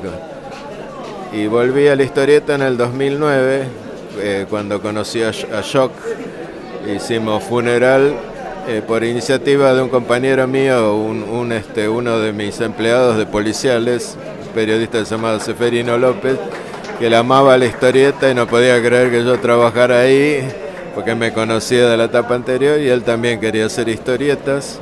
Así que él me impulsó a volver, a picar el bichito de nuevo y acá estoy desde el 2009 habiendo editado más o menos 40 libros. Tenés un tremendo currículum. Eh, ¿Cuál fue el guion que más disfrutaste hacer? Y bueno, mi primera serie porque fue eh, con Juan Zanotto. Yo a Zanotto lo conocí cuando llevaba mis carpetas tratando de ser dibujante de historietas, pues yo estudié dibujo para ser, quería ser dibujante y conocí a Sanoto que era jefe de arte de Record, le llevé, cuando yo todavía no trabajaba para Record, le llevé, me dio algunos consejos. E increíblemente unos cuatro años después era yo el guionista de, Juan Sanoto, era un sueño hecho realidad, fue mi primera serie con el, idolatrado por mí y que fue Crónicas del Tiempo Medio que es este, mi obra máxima y mi, serie más exitosa, pues se reeditó ya más de, 12 veces en varios países, no solamente acá en Argentina. Acá hubo una edición hace muy poquito y además hicieron una segunda parte. Sí, sí, estoy... No, no este, lamentablemente Sanoto falleció, hicimos una segunda parte con Fabián Mezquita, que es la precuela de la anterior. Ahora estoy haciendo la precuela de Crónicas, con Fabián Mezquita, que son los hechos anteriores a la primera trilogía. O sea, cuento la infancia de los personajes antes de convertirse en los héroes de la primera parte. Eh, a Mezquita lo conocí haciendo historias unitarias para Italia y le encontré un parecido, un cierto parecido a Sanoto y así descubrí que era fanático de Sanoto que lo copiaba bastante y trataba de imitarlo, entonces le pregunté si se animaba a continuar la obra de Sanoto, muy asustado, muy contento y muy asustado también porque era su ídolo, pero deja la vida en cada capítulo para hacerlo. Y además también ahora eh, tenés tu experiencia como, como editor. Y contanos que, por qué se te ocurrió y, y qué podemos encontrar en tu editorial. Bueno, en la editorial este, soy un no, no me animo, yo viví la época de las editoriales grandes, ¿viste? Yo creo que ahora son más iniciativas personales que por suerte existen, que mantienen la historieta viva.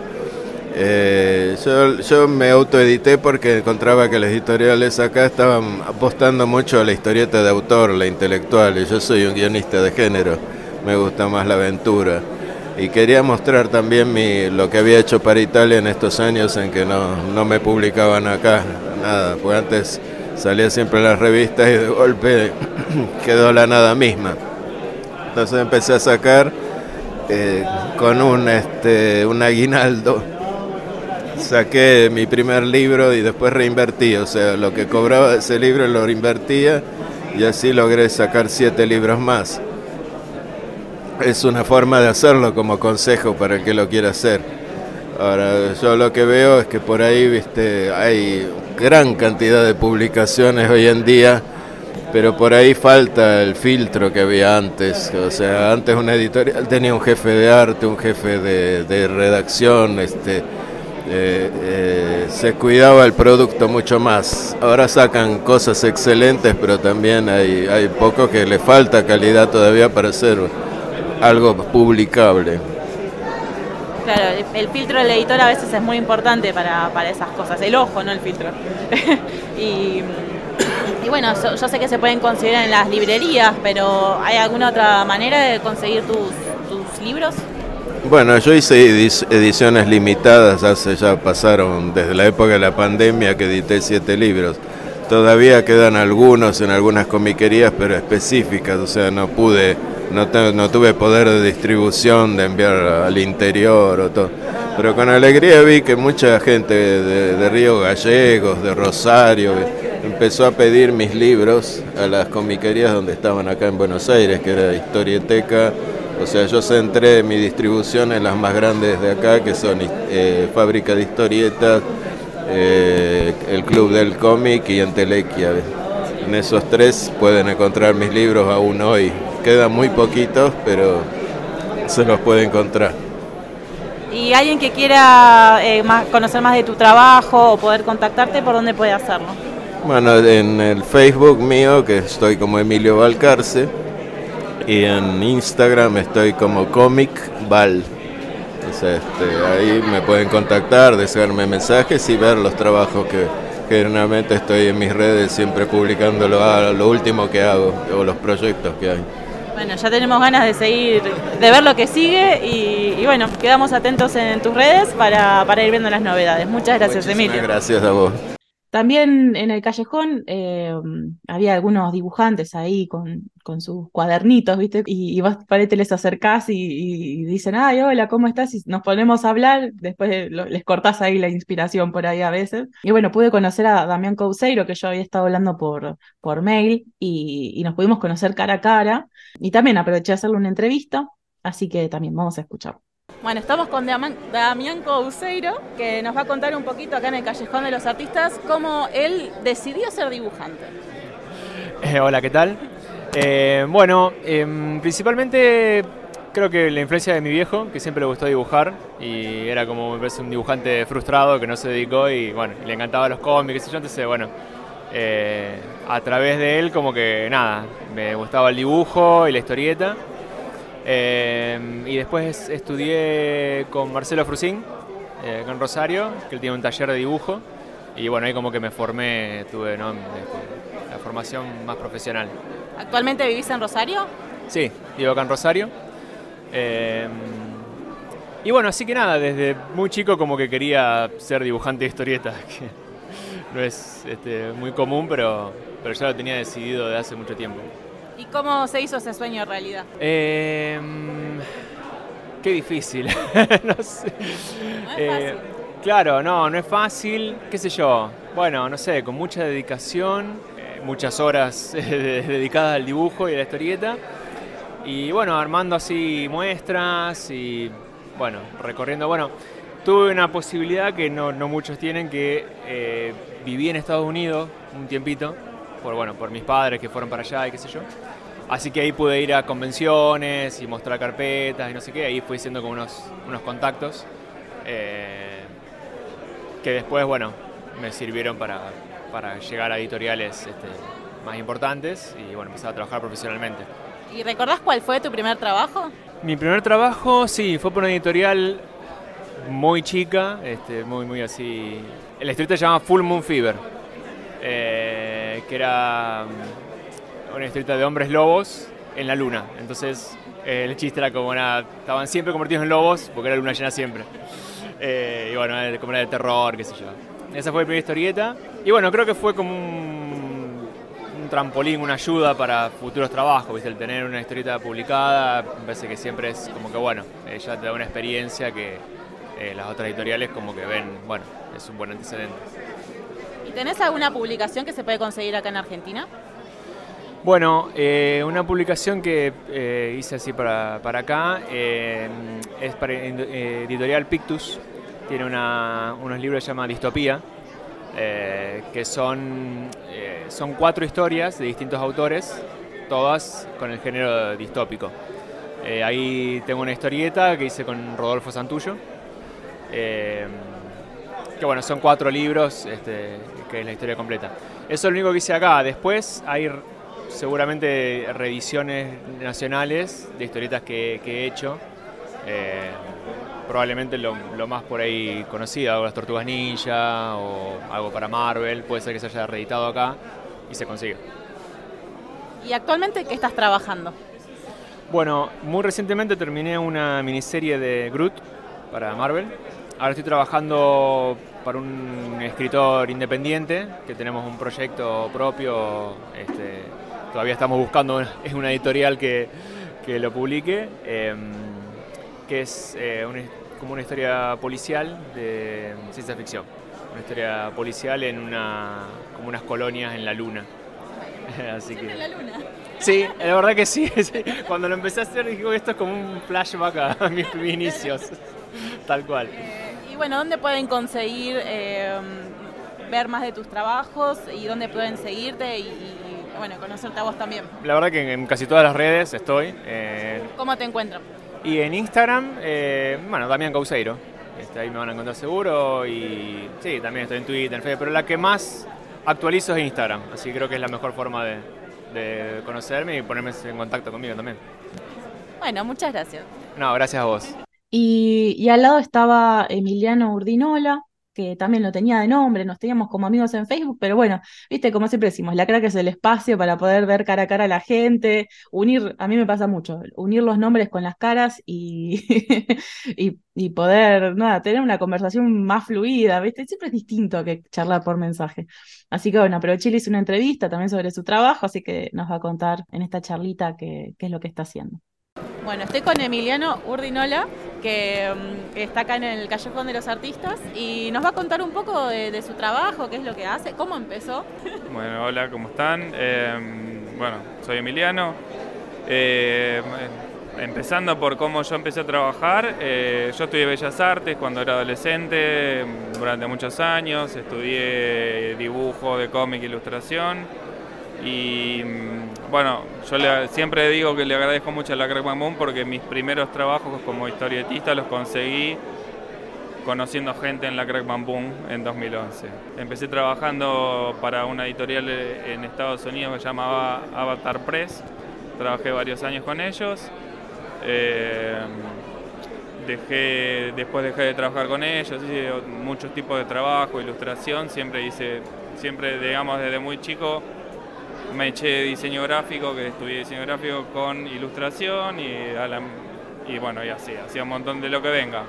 Y ahora ya hace varios años que estoy trabajando en una editorial independiente para Estados Unidos también, eh, que se llama Merck Magazine, eh, Merck Publishings. eh, y trabajé, hice el primer. Es una editorial que nació durante la pandemia con unas personas de Estados Unidos que de pronto se dedicaban a, estar en, en- en- en eventos y se quedaron sin trabajo en eventos, entonces tenían para una, la posibilidad de armar editorial.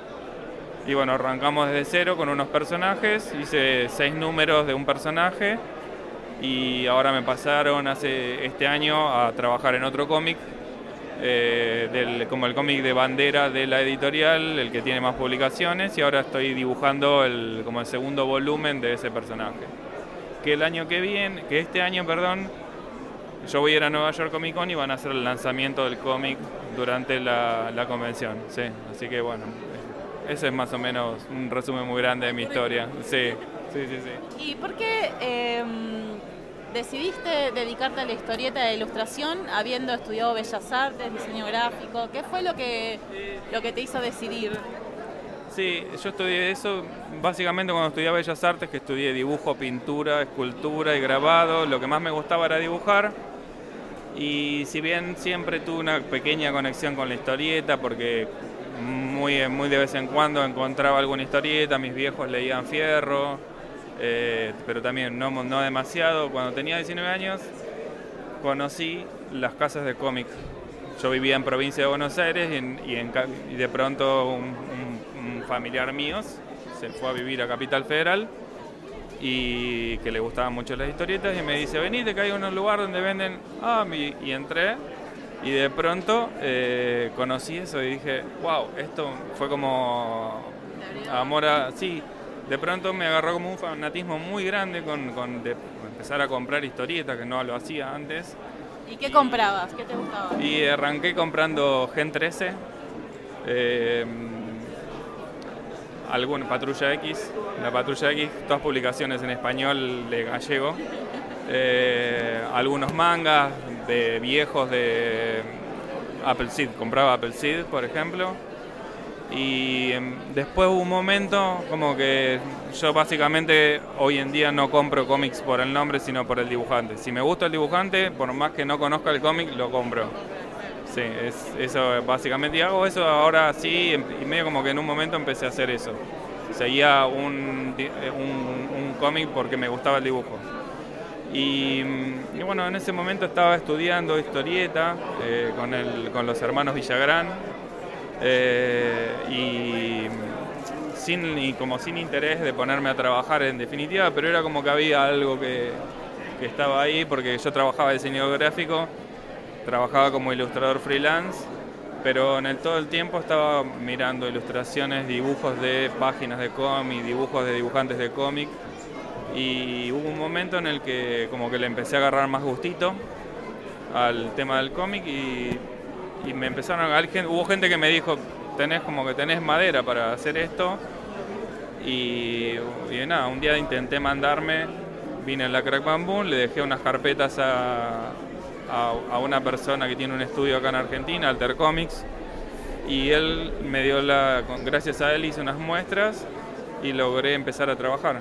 Previo a eso había venido y le presenté carpeta a Cebulski y Cebulski, en realidad las, palabras de él fueron las que me dieron la pauta de que podría haber algo ahí, porque él me, si bien no tenía ningún nivel profesional en ese momento, vio mi carpeta y me dio una, tuve una entrevista con él. Y realmente yo dibujo de toda la vida, siempre que cuando era más chico hacía historietas intuitivamente, eh, porque las conocía, pero agarraba un cuaderno, dividía la hoja en seis y dibujaba cuadritos, dibujaba una historia.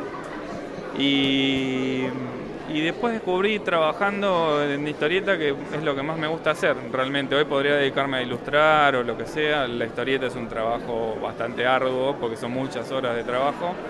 Pero hoy realmente siempre elijo dibujar historieta antes que hacer otra cosa porque me gusta básicamente agarrar un guion y contar la historia con imágenes. ¿Y qué consejo le podrías dar a una persona que está empezando en este camino, eh, de tu experiencia obviamente, y, que tenga ganas de dedicarse a la historieta? Eh, el consejo que siempre le doy, porque no es la, varias veces me han preguntado, yo di clases en una época y, y el mayor consejo es dibujen. Todos los días que puedan, todo el tiempo que puedan, dibujen, dibujen estén, traten de ir a eventos, conocer gente, conocer dibujantes, hablar, mostrarle a los dibujantes, eh, tener contacto con gente que está en el ambiente, si es que si te gusta dibujar o si tenés ganas de dibujar eh, profesionalmente en algún momento en tu vida, ponete en contacto con gente que está en el ambiente, guionistas, periodistas, gente que ame el cómic. Está con gente que ame el cómic y eso, sí, posta, posta se contagia, se contagia. Eh, eh, para mí, y, y, como dibujante, el mejor consejo es dibujar. Siempre dibujar y tratar de tener eh, gente al lado que te dé buenos consejos, que te ayude, que te, te diga que, por dónde vas bien, si vas bien, qué, mejorar, qué ajustar. Eso para mí es clave para, para poder eh, llegar a satisfacer un poco el ansia de dibujar y de, no sé, de crecer, qué sé yo, yo lo veo siempre, yo voy a, la altura, a esta altura de mi vida lo veo como algo profesional. Eh, y fue lo que hice yo en realidad, siento que hoy en día, si bien ya hace 10 años que trabajo de, dibujante de historieta, todo el tiempo estoy tratando de pensar qué tengo que mejorar en mi dibujo. La narrativa, eh, cómo se mueven los personajes, eh, la anatomía, los gestos, dibujar fondos, dibujar figuras. Y si bien hoy en día ya hago cosas un poco más intuitivas, siempre trato de mostrarle a algún amigo que yo, que yo admiro, que me, que me pueda dar su, una devolución sobre su trabajo. Y eso está bueno siempre, tener una devolución de alguien que vos te guste lo que hace o, que vos consideres que está bueno. Eso está bueno, siempre tener una devolución de alguien, porque a veces ves cosas, ven cosas que vos no ves. Por eso siempre, dibujar mucho y tratar siempre de estar en contacto con gente que le guste el cómic. Y mm, para aquellos que quieran leer tus historias, ¿qué se puede conseguir acá en Argentina? Y eso, eso es un, más difícil porque lamentablemente son editoriales independientes eh, y no se, no se consiguen acá. O sea, ¿Y en internet? Y en internet yo, yo he intentado ver si estaban para bajarlas gratis y no están. No, no están, no están. Lo de Avatar Press que dibujé en un principio sí está, eso sí está. En Get Comics Online, en Read Comics Online están para, para verlas. Así que eso se puede encontrar. Eso y creo y algunas de las historias esas eh, creo que en Meridiana tenían algunos números de esos. algunas cosas se han publicado, acá las publicó Panini creo. Bueno, va a haber que estar atentos. Sí, sí, ojalá, ojalá. Yo sigo en mi búsqueda de, de seguir creciendo, siempre encontrar mejores laburos, con más exposición, editoriales con más exposición. Nada, es, a, mí me gusta mucho lo que hago y mi, a pesar de que ya tengo varios años encima, trato de seguir creciendo todo el tiempo porque yo lo veo de esa manera. Si no es aburrido hacer siempre lo mismo.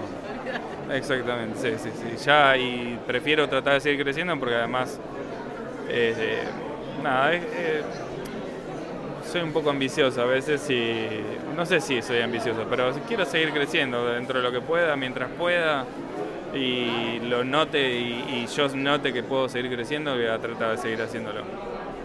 ¿Y dónde te pueden seguir en las redes? Bueno, en Instagram principalmente, eh, mi Instagram es, es Emiliano U22 o me buscan como Emiliano Urdinola y ahí me van a encontrar. Bueno, muchas gracias. No, gracias a vos. Y bueno, alguien que siempre, siempre deseo cruzarme y por suerte una vez más lo pude hacer es a Horacio Lalio, que fue, bueno, mi profesor y también lo pudimos publicar en, en G-Comics, tanto, tanto en el sitio web como en, en papel y ya es casi como familia, ¿viste? Es como que, no sé, eh, me lo cruzo y, le tengo mucho cariño, así que estuvimos charlando un rato, él fue el que nos presentó a, a Bully. Y bueno, estaba con Ezequiel, que es el nieto, que mm, está haciendo un montón de proyectos, un montón de cosas, y sobre todo está haciendo un canal de YouTube. Eh, hasta, hasta, el momento no pude hablar con nadie que lo esté haciendo hoy en día, con la constancia que lo está haciendo, lo está haciendo con un amigo y además de eso está haciendo un proyecto de historieta que tiene que ver con su canal de YouTube. Y me pareció interesante entrevistarlo también, porque es un, es un género, primero, que yo no conozco tanto, que es el de superhéroes, que para mí es todo un mundo nuevo. Nada, decidí aprovechar de entrevistarlo y que nos cuente un poco sobre sus proyectos. Así que bueno, vamos a escucharlo. Bueno, estamos con Ezequiel Capero Lalia, que además de dibujar, está teniendo un YouTube y no, nos va con un canal de YouTube y nos va a contar eh, un poco su experiencia en todo este mundo tan moderno y tecnológico. Este, este mundo complicado. Eh, y bueno, la historieta acá eh, es una cuestión autogestiva, es algo que hay que ponerle mucha onda. Y YouTube es un buen lugar para, más allá de mostrar el, el trabajo propio, poder analizar el trabajo de los demás. Y como con un amigo desde siempre fuimos fanáticos de DC Comics, eh, más que nada mi amigo, porque conoce un montón de historias, Julián Groba, decidimos formar un canal que se llama Comitología, con TH, que básicamente hace un análisis desde los 80 para acá de lo que es DC, tratando de hacerlo lo más amplio posible, y ahora empezamos a incluir vivos de lo que es más moderno. Eh, y después también hacemos fan comic, tratamos de, de mostrarnos por algunos lados, pero bueno, todo digital y todo así a, a pulmón. Eh, pero nada, es, es difícil manejarse en la historieta, eh, hay, hay que plantar proyectos con diferentes guionistas o hacer un trabajo integral y ver dónde se puede publicar, pero por suerte es mucho más fácil de lo que era hace unos cuantos años, por lo menos tiene mejor nivel. ¿Y vos estás trabajando en la historieta además de- del YouTube? Sí, eh, yo publiqué aproximadamente siete historias en Historieta Revolver, en la serie de antologías. Acaba de salir una nueva hice. Trabajé con varios guionistas. Eh, en el primer caso fue Gustavo Jim, que ya tiene un recontra historial. Pero después, en los últimos casos, más allá de una adaptación de un cuento del abuelo de Horacio Lalia, también fui trabajando con guionistas que recién arrancaban. En esta me tocó con Luis Enin Koldorf, que recién está debutando en el guion de la historieta, es una historia muy, muy íntima, muy interesante, que tiene que ver con el Alzheimer y una especie de, de anacronismo, por decirlo de alguna manera, durante los 90 en Argentina, que es muy interesante. Qué difícil para dibujar. Sí, aparte tiene cosas de, de cambios de narrativa con repetición de la misma cámara, el mismo plano, pero con los personajes moviéndose un poco. Como yo trabajo en digital, es algo bastante más accesible que antes que tenía que andar sacando fotocopias, recortando. Pero sí, sí, son, a mí me encanta todo lo que sea desafiante siempre. Más allá de que uno es fanático de los superhéroes y la acción es lo que más me gusta siempre y la ciencia ficción, todo lo que, todo lo que se pueda hacer de cualquier género a mí me vuelve loco. Así que estoy abierto a cualquier idea. Y además de eso, tenés un proyecto con, con este canal, eh, estás haciendo una historieta. Contanos un poco sobre eso. Exactamente, eh, con Julián Groba, con quien hicimos el canal, también arrancamos a hacer una especie de fan cómic. Estamos haciendo una especie de revisionismo de la historia de DC y arrancamos con el origen de Wonder Woman, que es el personaje que más complejo y que más le gusta a él y que además era de lo más interesante visualmente para cambiar ciertas cosas o para jugar más. Así que empezamos, se hace largo, eh, arrancamos hace un tiempo largo con el primer número, se está terminando el segundo, en algún momento se- lo voy a publicar en mis propias redes sociales. Eh, en general, ahora viste que Instagram abrió un nuevo canal que tiene como si fuera chats y no sé bien cómo se maneja, seguramente va a estar por ahí como si fuera un Twitter propio de, de Instagram. Eh, así que seguramente en arroba capelalia-art voy a estar publicando eso, más allá de que publico todo el contenido que hacemos en el canal. Pero básicamente es eso, la idea nuestra es mostrar la evolución que podemos tener nosotros desde haber arrancado en fancomic hasta poder empezar a trabajar profesionalmente sin taparla, sin ah, porque uno pasa que cuando uno empieza a ver a los grandes, nunca ve los primeros trabajos de los grandes, siempre ve esos trabajos que ya se hacen populares. A veces no los querés ver vos tampoco. de Claro, uno no. trabajos. Uno no quiere ver nunca lo que hizo hace una semana. Pero acá era bancársela. Obviamente cosas que hiciste cuando tenías 14 años, por ahí no.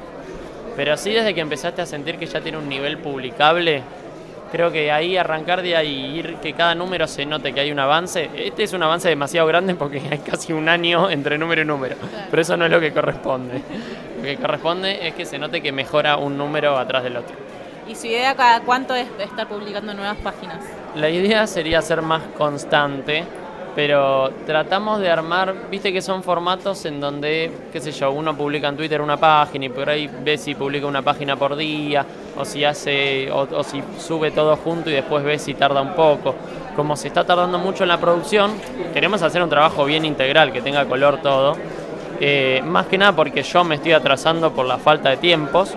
Eh, la idea sería buscar un formato donde, por ejemplo, se pueda publicar una página por día sin que se demore demasiado entre número y número.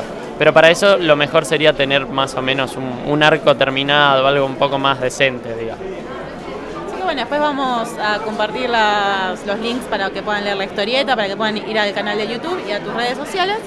Y, y bueno, quedamos atentos a ver cómo sigue la aventura de, de todos estos superhéroes y, y toda tu trayectoria. Muchas gracias, ese. Muchas gracias a vos, gracias por todo. Y bueno, y por último, ya después ya se estaba haciendo de noche, ya era el último día de la crack, yo ya me tenía que ir y aproveché a entrevistar a Ricardo de Luca antes de irnos de Duma Ediciones y vos probablemente estabas ya en los premios Trillo porque se va a escuchar en, en la charlita de fondo que están ahí gritando, haciendo ¡eh! así, aplaudiendo todo.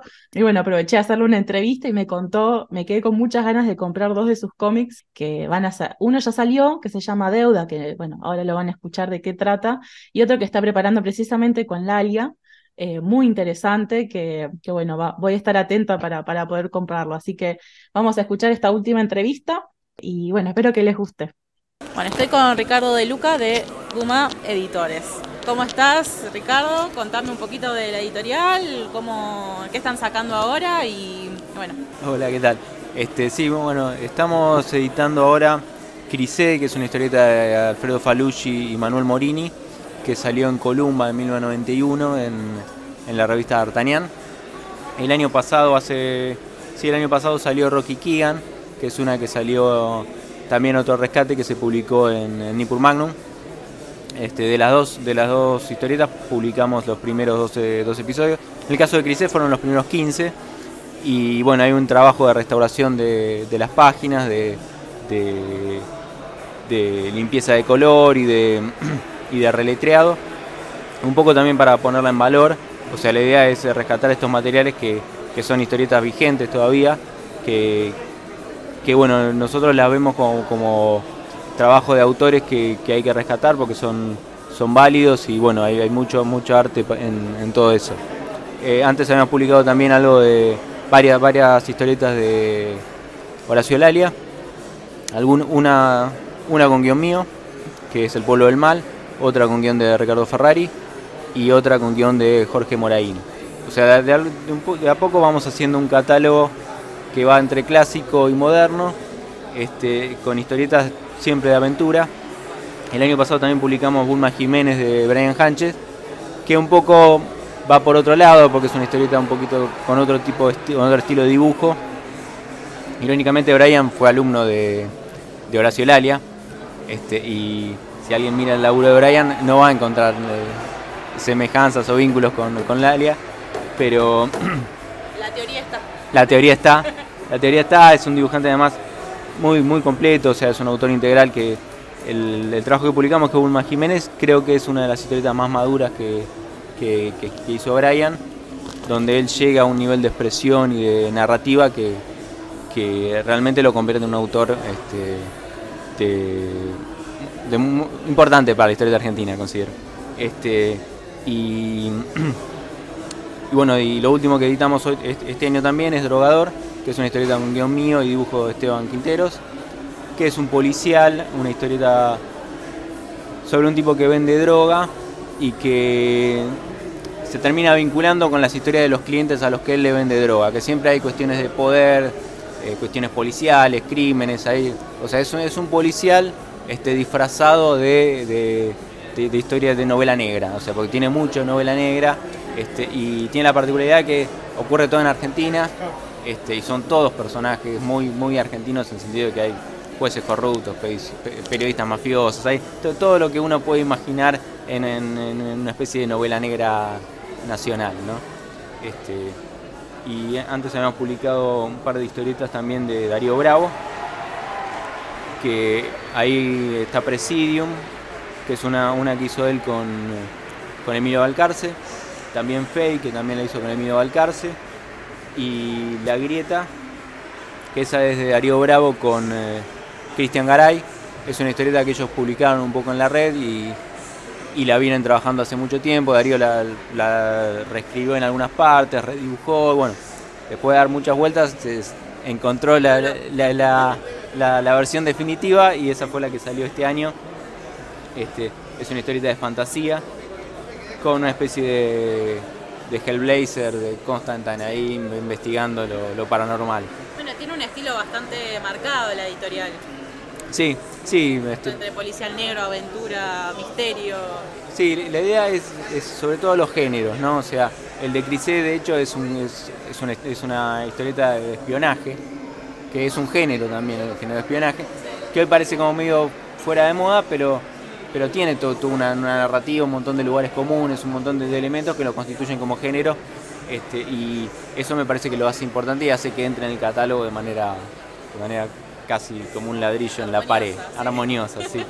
Este, y bueno, Urbanópolis, que eso lo editamos hace un montón, que es una historieta mía de la época en la que yo hacía fanzines. ¿Tienen un sitio web? Sí, tenemos en, en la- eh, una página de Facebook que es Duma, Duma Editores y, y nada más, después están el- los portales de Darío Bravo, que es el, el- el otro creador de la editorial y yo, y el mío que es un malpensado blogpop.com. ¿Y dónde pueden conseguir, además, de, bueno, contactarlos personalmente? Eh, Eh, ¿Dónde se puede conseguir, además de contactarlos personalmente, eh, sus historietas? Se pueden conseguir en todas las librerías y comiquerías que trabajen con Che Distribución, que es la distribuidora con la que nosotros trabajamos y trabaja prácticamente toda la historieta argentina. Este, me faltó nombrar dos libros que también sacamos, que es Camulus, que es una historieta de Hawk, que de Hawk, Jorge Blanco y, y Pablo García, que es una historieta que salió en la década del 90, primero como un fanzine, después salió con una revista que salió en kioscos, y acá lo que hicieron fue agarrar el primer arco y hacer una, novela, una novela gráfica con toda la, primera historia de, Camulus. También publicamos una historieta mía, con guion mío y dibujo de Tomás Francisco, que es, que es un libro llamado Deudas, que son dos historias que trabajan la temática de la deuda, ¿no? O sea, este, la deuda desde la idea de la deuda como presión hacia el deudor y la idea como, como obligación de devolver, ¿no? Esa, es, esa lógica de la deuda. Más filosófico, me parece. Sí, sí, es, es un poco filosófico, yo lo veo más antropológicamente, desde el sentido de, bueno, hay un trabajo, hay un, un- el ensayo del Don, hay hay un ensayo del Don que es un, un texto clásico de, de antropología económica, donde analiza el, el concepto de la deuda desde la mirada de el dar y devolver, este, en, en términos de obligación y en términos también de gracia, ¿no? Esta cosa de este, uno da algo porque quiere dar, y- pero eso de alguna manera implica una contraprestación. O sea, Implícita. Claro, este, que a veces el, el grado de reciprocidad de esa contraprestación implica el grado de justicia de- del contrato, ¿no? De alguna manera. O sea, y bueno, eh, en eso trabajan las historias. La primera historia es justamente el abuso del- de la deuda. ¿Son todas historias cortas? Son dos historias, Dos. dos historias. Una de ciencia ficción donde eh, en una especie de futuro la humanidad vuelve a la esclavitud por deudas. Entonces la gente que debe mucha plata, en algún momento el acreedor puede decir, bueno, yo te esclavizo porque no me vas a poder pagar. Lo que termina pasando es que como hay como una especie de mercado de deudas, porque las, multi- las grandes multinacionales espaciales compran deudas porque necesitan esclavos para sus campos de trabajo. Y bueno, y la historia termina en la, la- la Podría historia. ser un poco real. Sí, no sé. O sea, no sé dónde se me ocurrió, la verdad que no. Este, y lo que o sea, la historia empieza con un, un personaje cuyo padre fue esclavizado por deudas y el tipo sospecha que la deuda era trucha. Entonces medio como que empieza con eso, empieza como que el tipo quiere demostrar que le inventaron una deuda para esclavizarlo. Y en el medio como que vamos entrando a ese mundo perverso donde las deudas es una, una- una excusa para esclavizar a la humanidad. Este, esa historia se llama Los enemigos de la humanidad. Después la otra es una historia un poco más amable, en el sentido de que es un tipo que quiere devolver una deuda, pero el tipo, o sea, la relación entre él y el, y el- entre el acreedor y el, y el prestamista es una relación buena. En realidad, el tipo, el que le prestó plata, le prestó sin, sin afán de lucro para darle una mano y el otro se la quiere devolver porque corresponde devolver. Y la cosa que, bueno, ahí termina una trama policial porque va buscando al, al, al- al que le prestó la plata y no lo encuentra, y no lo encuentra, entonces empieza- empezamos a ver toda la historia de qué pasó, por qué no está, ¿no? Claro. Que bueno, eso no lo voy a contar porque si no estoy... No, no. Van a tener que comprar el libro. Exactamente. Ese está dibujado por Tomás Francisco. Con Tomás estamos preparando otra historieta ahora de ciencia ficción también en, en- en la temática filosófica esta que vengo trabajando con Tomás. Este, y, ¿Y lo podemos esperar este año o va a salir más adelante o tiempo indefinido? Eh, supongo que saldrá el año que viene.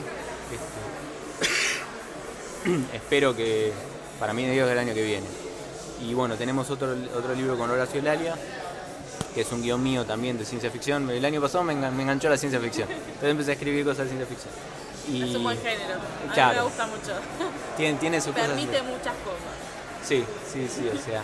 Este, y bueno, con Horacio estamos haciendo, hicimos, ya terminamos, que es una que se llama Relatos de Terra Prima, que es una historia de un, también, obviamente en el futuro, bla, bla, donde por la contaminación ambiental que hay en la Tierra hay que deshabitarla, hay que buscar otro planeta, encuentran otro planeta y el tema es que bueno, toda esa, la migración hacia otro, hacia otro planeta reproduce las injusticias de este planeta, ¿no? Porque todos los que se van son los que tienen plata, los que pueden pagar el pasaje, qué sé yo. Entonces en, la Tierra hay una especie de tremenda, guerra civil que revaloriza las tierras del otro planeta, obviamente. Este, porque quien quiere vivir acá, todos se quieren ir, como todos se quieren ir, los, lotes en Terra Prima salen una fortuna. bueno, todo, eso termina pasando. La cosa es que llega un momento donde ya todos los ricos terminaron en ese otro planeta y ahí empiezan a aparecer unos monstruos tremendos en el planeta y empiezan a matar a la gente. El karma. Exactamente. Y ahí la gente quiere volver, los ricos quieren volver, pero allá no los dejan, porque el, planeta acá quedó con todos los que no se pudieron ir. Entonces, bueno, hay como terrorismo contra las naves que vienen, la voltean las naves, hacen explotar las. las ah, no me sale ahora, me serían los espaciopuertos, los puertos ah, espaciales. Empiezan. Bueno. y bueno, y, la historia, bueno, después sigue con un personaje que va a ese otro planeta este, porque el tipo va a dirigir una prisión que queda en ese planeta. Bueno, en la nave hay un accidente y el tipo termina suelto, divagando por ese planeta y toda esta historia se empieza a contar a través de distintos capítulos de la historia. O sea, este es como el trasfondo de la, de la, de la historia y solamente empieza a partir de este hombre. Empieza, claro, empieza con este hombre que llega ahí y cuando llega nos vamos, vamos averiguando, vamos conociendo toda esta historia detrás en ese planeta que cuando llega este, el, protagonista ya es un planeta abandonado, donde no hay, hay las prisiones que quedaron para que haya presencia humana, hay unas minas, un, mineral muy, muy valioso que, es como el petróleo. Este, entonces, bueno, esas son las dos cosas que pasan. Y el personaje, bueno, ahora sí me había pedido un, un futuro posapocalíptico y un personaje que luche contra monstruos. Entonces, bueno, concluye, cumplí, yo cumplí. Este, ese seguramente va a salir el año que viene. Va, no, este año. Este, este va a salir dentro de tres meses, espero. Que lo iba a traer para acá, pero no, no llegamos. Este, en un momento era o Crisé o, o, el otro. Y bueno, Crisé ya estaba muy adelantado, entonces seguimos con eso. Bueno, vamos a estar atentos a las preventas y esperemos que, bueno, salgan lo más pronto posible, así ya los podemos leer y lo pueden conseguir todos aquellos que estén interesados. Eh, bueno, muchas gracias Ricardo y... Muchas gracias. Y bueno, estas son todas las entrevistas que hice yo, así que eh, bueno, ahora Marian, contame vos un poquito con quiénes hablaste, porque me dijiste que no, repetimos figuritas charladas, así que... Exactamente, exactamente. Contar? Eh, primero quiero pedir disculpas porque las dos veces que fui eh, estaba con mucha gente, entonces ni, ni lo saludé, ni, ni, le pasé diciendo después paso, porque por ahí decía después paso y no podés pasar. entonces eh, le, le, mandé un mensajito cuando terminó la crack, le dije, che, pasé dos veces, las dos veces estaba full, me dice, pero hubieras pasado igual, sí, pero viste cómo estaba cubriendo de prensa y voy, vengo, mm, nada. Alejandro Aragón, Alejandro Aragón es un dibujante que fue vecino mío eh, durante bastante tiempo, de Capitán Bermúdez, oriundo de él, aunque su familia vive aquí en Fray Luis Beltrán.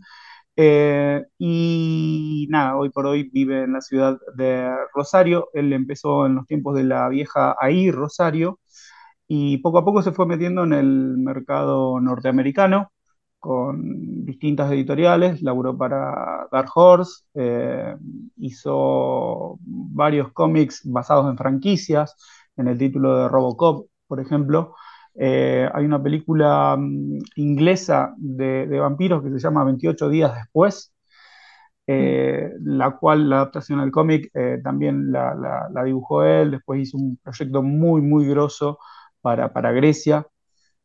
una especie de 300, pero con un episodio real de la historia de los griegos, de cómo se liberaron de, de los otomanos, muy, muy, muy copado. Todo en formato paisado, por eso la semejanza con, con 300, la, la obra de Miller.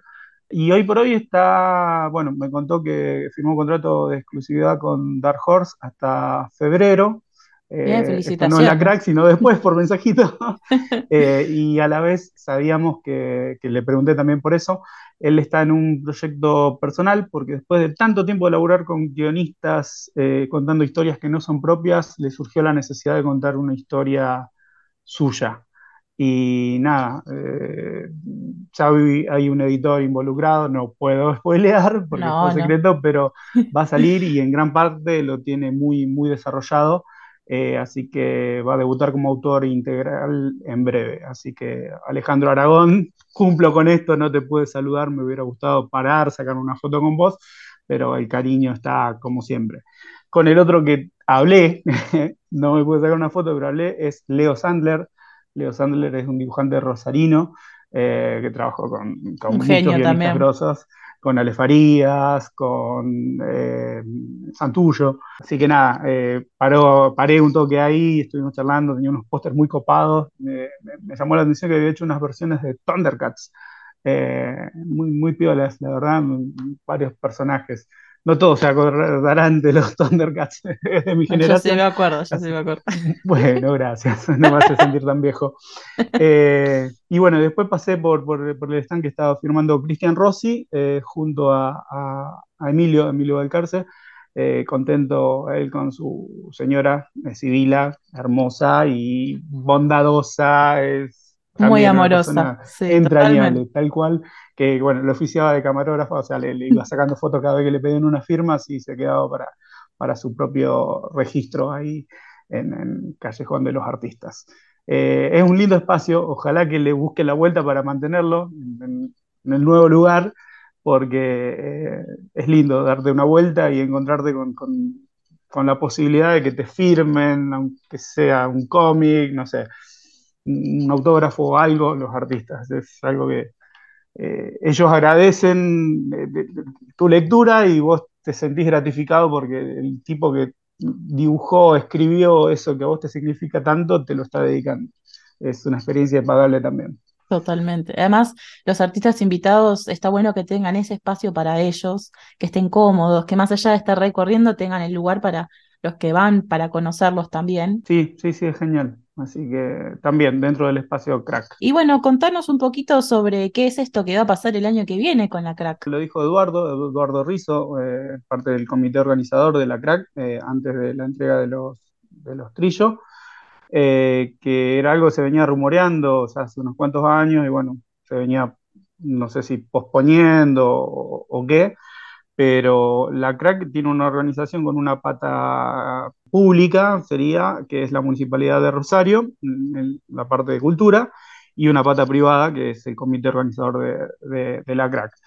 Eh, lo que se venía rumoreando desde hace tiempo es que la sede, el lugar, el Centro de Expresiones Contemporáneas, como hablamos antes, eh, le estaba quedando chico, o sea, los, últimos días se nota, sobre todo sábado y domingo, que es el día que se hace el desfile de, por el concurso de cosplay, que viene gente de todos lados. se hace eh, muy difícil de caminar. Eh, eh, en el aire libre, ya no, no, las conexiones entre los, los galpones ya se hacen muy difícil de circular, la verdad. Exactamente. Y bueno, en virtud de, de, eso se ha buscado otro lugar que ya estaba designado, por eso te digo que se, ya era un comentario Vox Populi en el ambiente, y va a ser el predio de la ex rural. Esto es en el Parque Independencia. ¿Vos lo conocés ese espacio? Sí. Yo, no lo conozco por eso. ¿Es, grande? Eh, ¿Cuánto más grande es? Enorme, es enorme. Imagínate, se hacía la, exposición rural año a año. Eh, yo he ido con, con la escuela, la escuela primaria, era un viaje obligado, ir a ver ahí las vaquitas y toda la producción, ¿no? Eh, agrícola ganadera. Pero va a haber eh, dibujantes. ahora va a haber historieta, lo cual es genial. El lugar es enorme, si lo aprovechan bien, yo calculo que va a ser recontra rendidor. Eh, está en el corazón de, la ciudad, que es el Parque Independencia. eh, cerca del hipódromo, cerca del estadio de Newell's Old Boys. Eh, la conectividad ahí también supongo que va a ser para, para, para mejor, hay mucho más lugar para los alrededores para estacionar y demás, que es otro tema también para los que vamos con movilidad propia porque somos de la zona, se, se, se complejiza un poquito eso ahí Claro. en, en el SEC, era algo que también pasaba, así que nada, esperemos que, que sea para bien, pero bueno, yo tengo una mirada medio eh, ambigua con respecto a eso, porque me parece que eh, en 12 años el lugar, pese a esto que decíamos que era una realidad impalpable, que había quedado chico, yo creo que el lugar también hace un poco al evento. Qué sé yo, los recuerdos que uno va generando ahí, la gente con la que te encontrás y conoces y estableces vínculos, todo eso va, formando un- una historia y nada, es un desafío, me parece, eh, volver a apropiarnos de otro lugar después de haberlo sentido durante tantos años como propio ese lugar. No sé si se entiende un poquito la, lo que quiero graficar con la idea. Sí, vos hiciste una nota para Central Mutante hace unos días, eh, muy linda también, como dijeron ellos, muy sentida, eh, sobre esto, sobre lo que es el lugar, sobre este cambio de espacio, de cómo, de cómo lo vamos a recibir, cómo nos vamos a sentir, cómo, cómo apropiarlo también. Yo creo que, que, bueno, si lo logramos hacer en tan poco tiempo, en este espacio, en el SEC, lo, vam- lo vamos a lograr. Creo que de alguna manera el, el- el lugar, el evento ya está, la reunión ya está. Y, y bueno, eh, me parece que, que, bueno, de alguna manera lo vamos a lograr apropiar, sea como sea. Sí, sí, sí, sí, sí, es un poquito lo que yo ponía en la nota, el desafío es ese. Lo bueno, la buena noticia es que se siga haciendo la crack, eso ya está acordado con la municipalidad por muchas más ediciones, así que eso es, lo principal. Pero bueno, no deja de ser un- un- una oportunidad y un desafío también el hecho de, de mudarla y de ver cómo, cómo va a ser eh, el nuevo entorno. Eh, beneficioso desde lo geográfico, de lo espacial y y demás, obvio que, que- que sí, eh, se eligió un muy buen lugar, que calculo que va a ser muy bien aprovechado también. Así que nada, eh, como pongo ahí en el final de la nota, continuará. eh, y, y creo que, en buenos, en- que hay muy buenos augurios por delante para, para la crack en este, en este lugar por venir. Sí, eh, estos eventos grandes que se siga apostando a la historieta a este nivel, eh, más allá de, de, bueno, siempre hay cosas para mejorar, siempre hay cosas que destacar, siempre hay cosas que a uno le van a molestar, que le van a gustar, todo eso, pero, pero de alguna manera que siga existiendo, que se siga apostando, tanto desde la municipalidad como de toda la gente que organiza esto, que si bien es bastante, bastantes personas, eh, no es fácil organizar un evento, y menos de tal magnitud. Tantos días, tantas cosas para cubrir, tanta gente con la que charlar, tanta gente para, para organizar cada stand, de los que le proponen, de que, nada, e- e- e- es muy difícil. Coordinar los invitados, invitados nacionales, internacionales. Claro, tener sí, que sí, estar es- esperando que te respondan y si te dicen que no, ¿cuál es el plan B? Y si ese me dice que no, ¿a quién llamo? ¿Cómo hacemos? Porque de alguna manera también se genera una expectativa dentro de la Crack Bam Boom para los que participan, para los que van como, como espectadores. Entonces, que de alguna manera se siga apostando y que encima apuesten a, a hacer un lugar más grande, para más gente, para más artistas, para más, para más todo, es muy lindo, es una linda sensación de que a pesar de, de las situaciones complicadas que estamos hoy en día, se siga pensando en que el año que viene nos volvemos a ver. Y me parece que eso es muy lindo, es algo que me guardo y que, que me parece súper valioso. Como cierre me parece genial, no, no, no tengo nada que agregar. Bueno, así que muchas gracias, Marian, por, por este tiempo que, que te estás tomando para charlar sobre la crack. Muy lindo haberte vuelto a ver, eh, más allá de compartir las charlas por mensaje. Y, bueno, nos vemos el año que viene entonces. Obviamente te agradezco la posibilidad. Venía medio mm, para atrás con los podcasts, hace tiempo que lo dejamos de hacer con los chicos de, de Central Mutante. Espero que, que- que mi aporte haya valido algo. Eh, estoy sí. fuera de, de- de- de- de training, pero de mi parte no tengo nada, nada que, que- que agregar y fue un placer obviamente haber tenido la posibilidad de charlar con vos sobre la edición número 12 de la Crack Bamboo, última en el SEC. Y bueno, la invitación queda para participar en futuros podcasts y volverte a tener en G-Comics. Bueno, lo vamos a ver, a ver. Lo charlamos por privado. Dale, dale, sí. Bueno, muchas gracias, Sí, Marian. en la medida de lo posible no tengo ningún problema, ya sabes. Perfecto, bueno, muchas gracias, Marian. Dale, un beso. Hasta luego.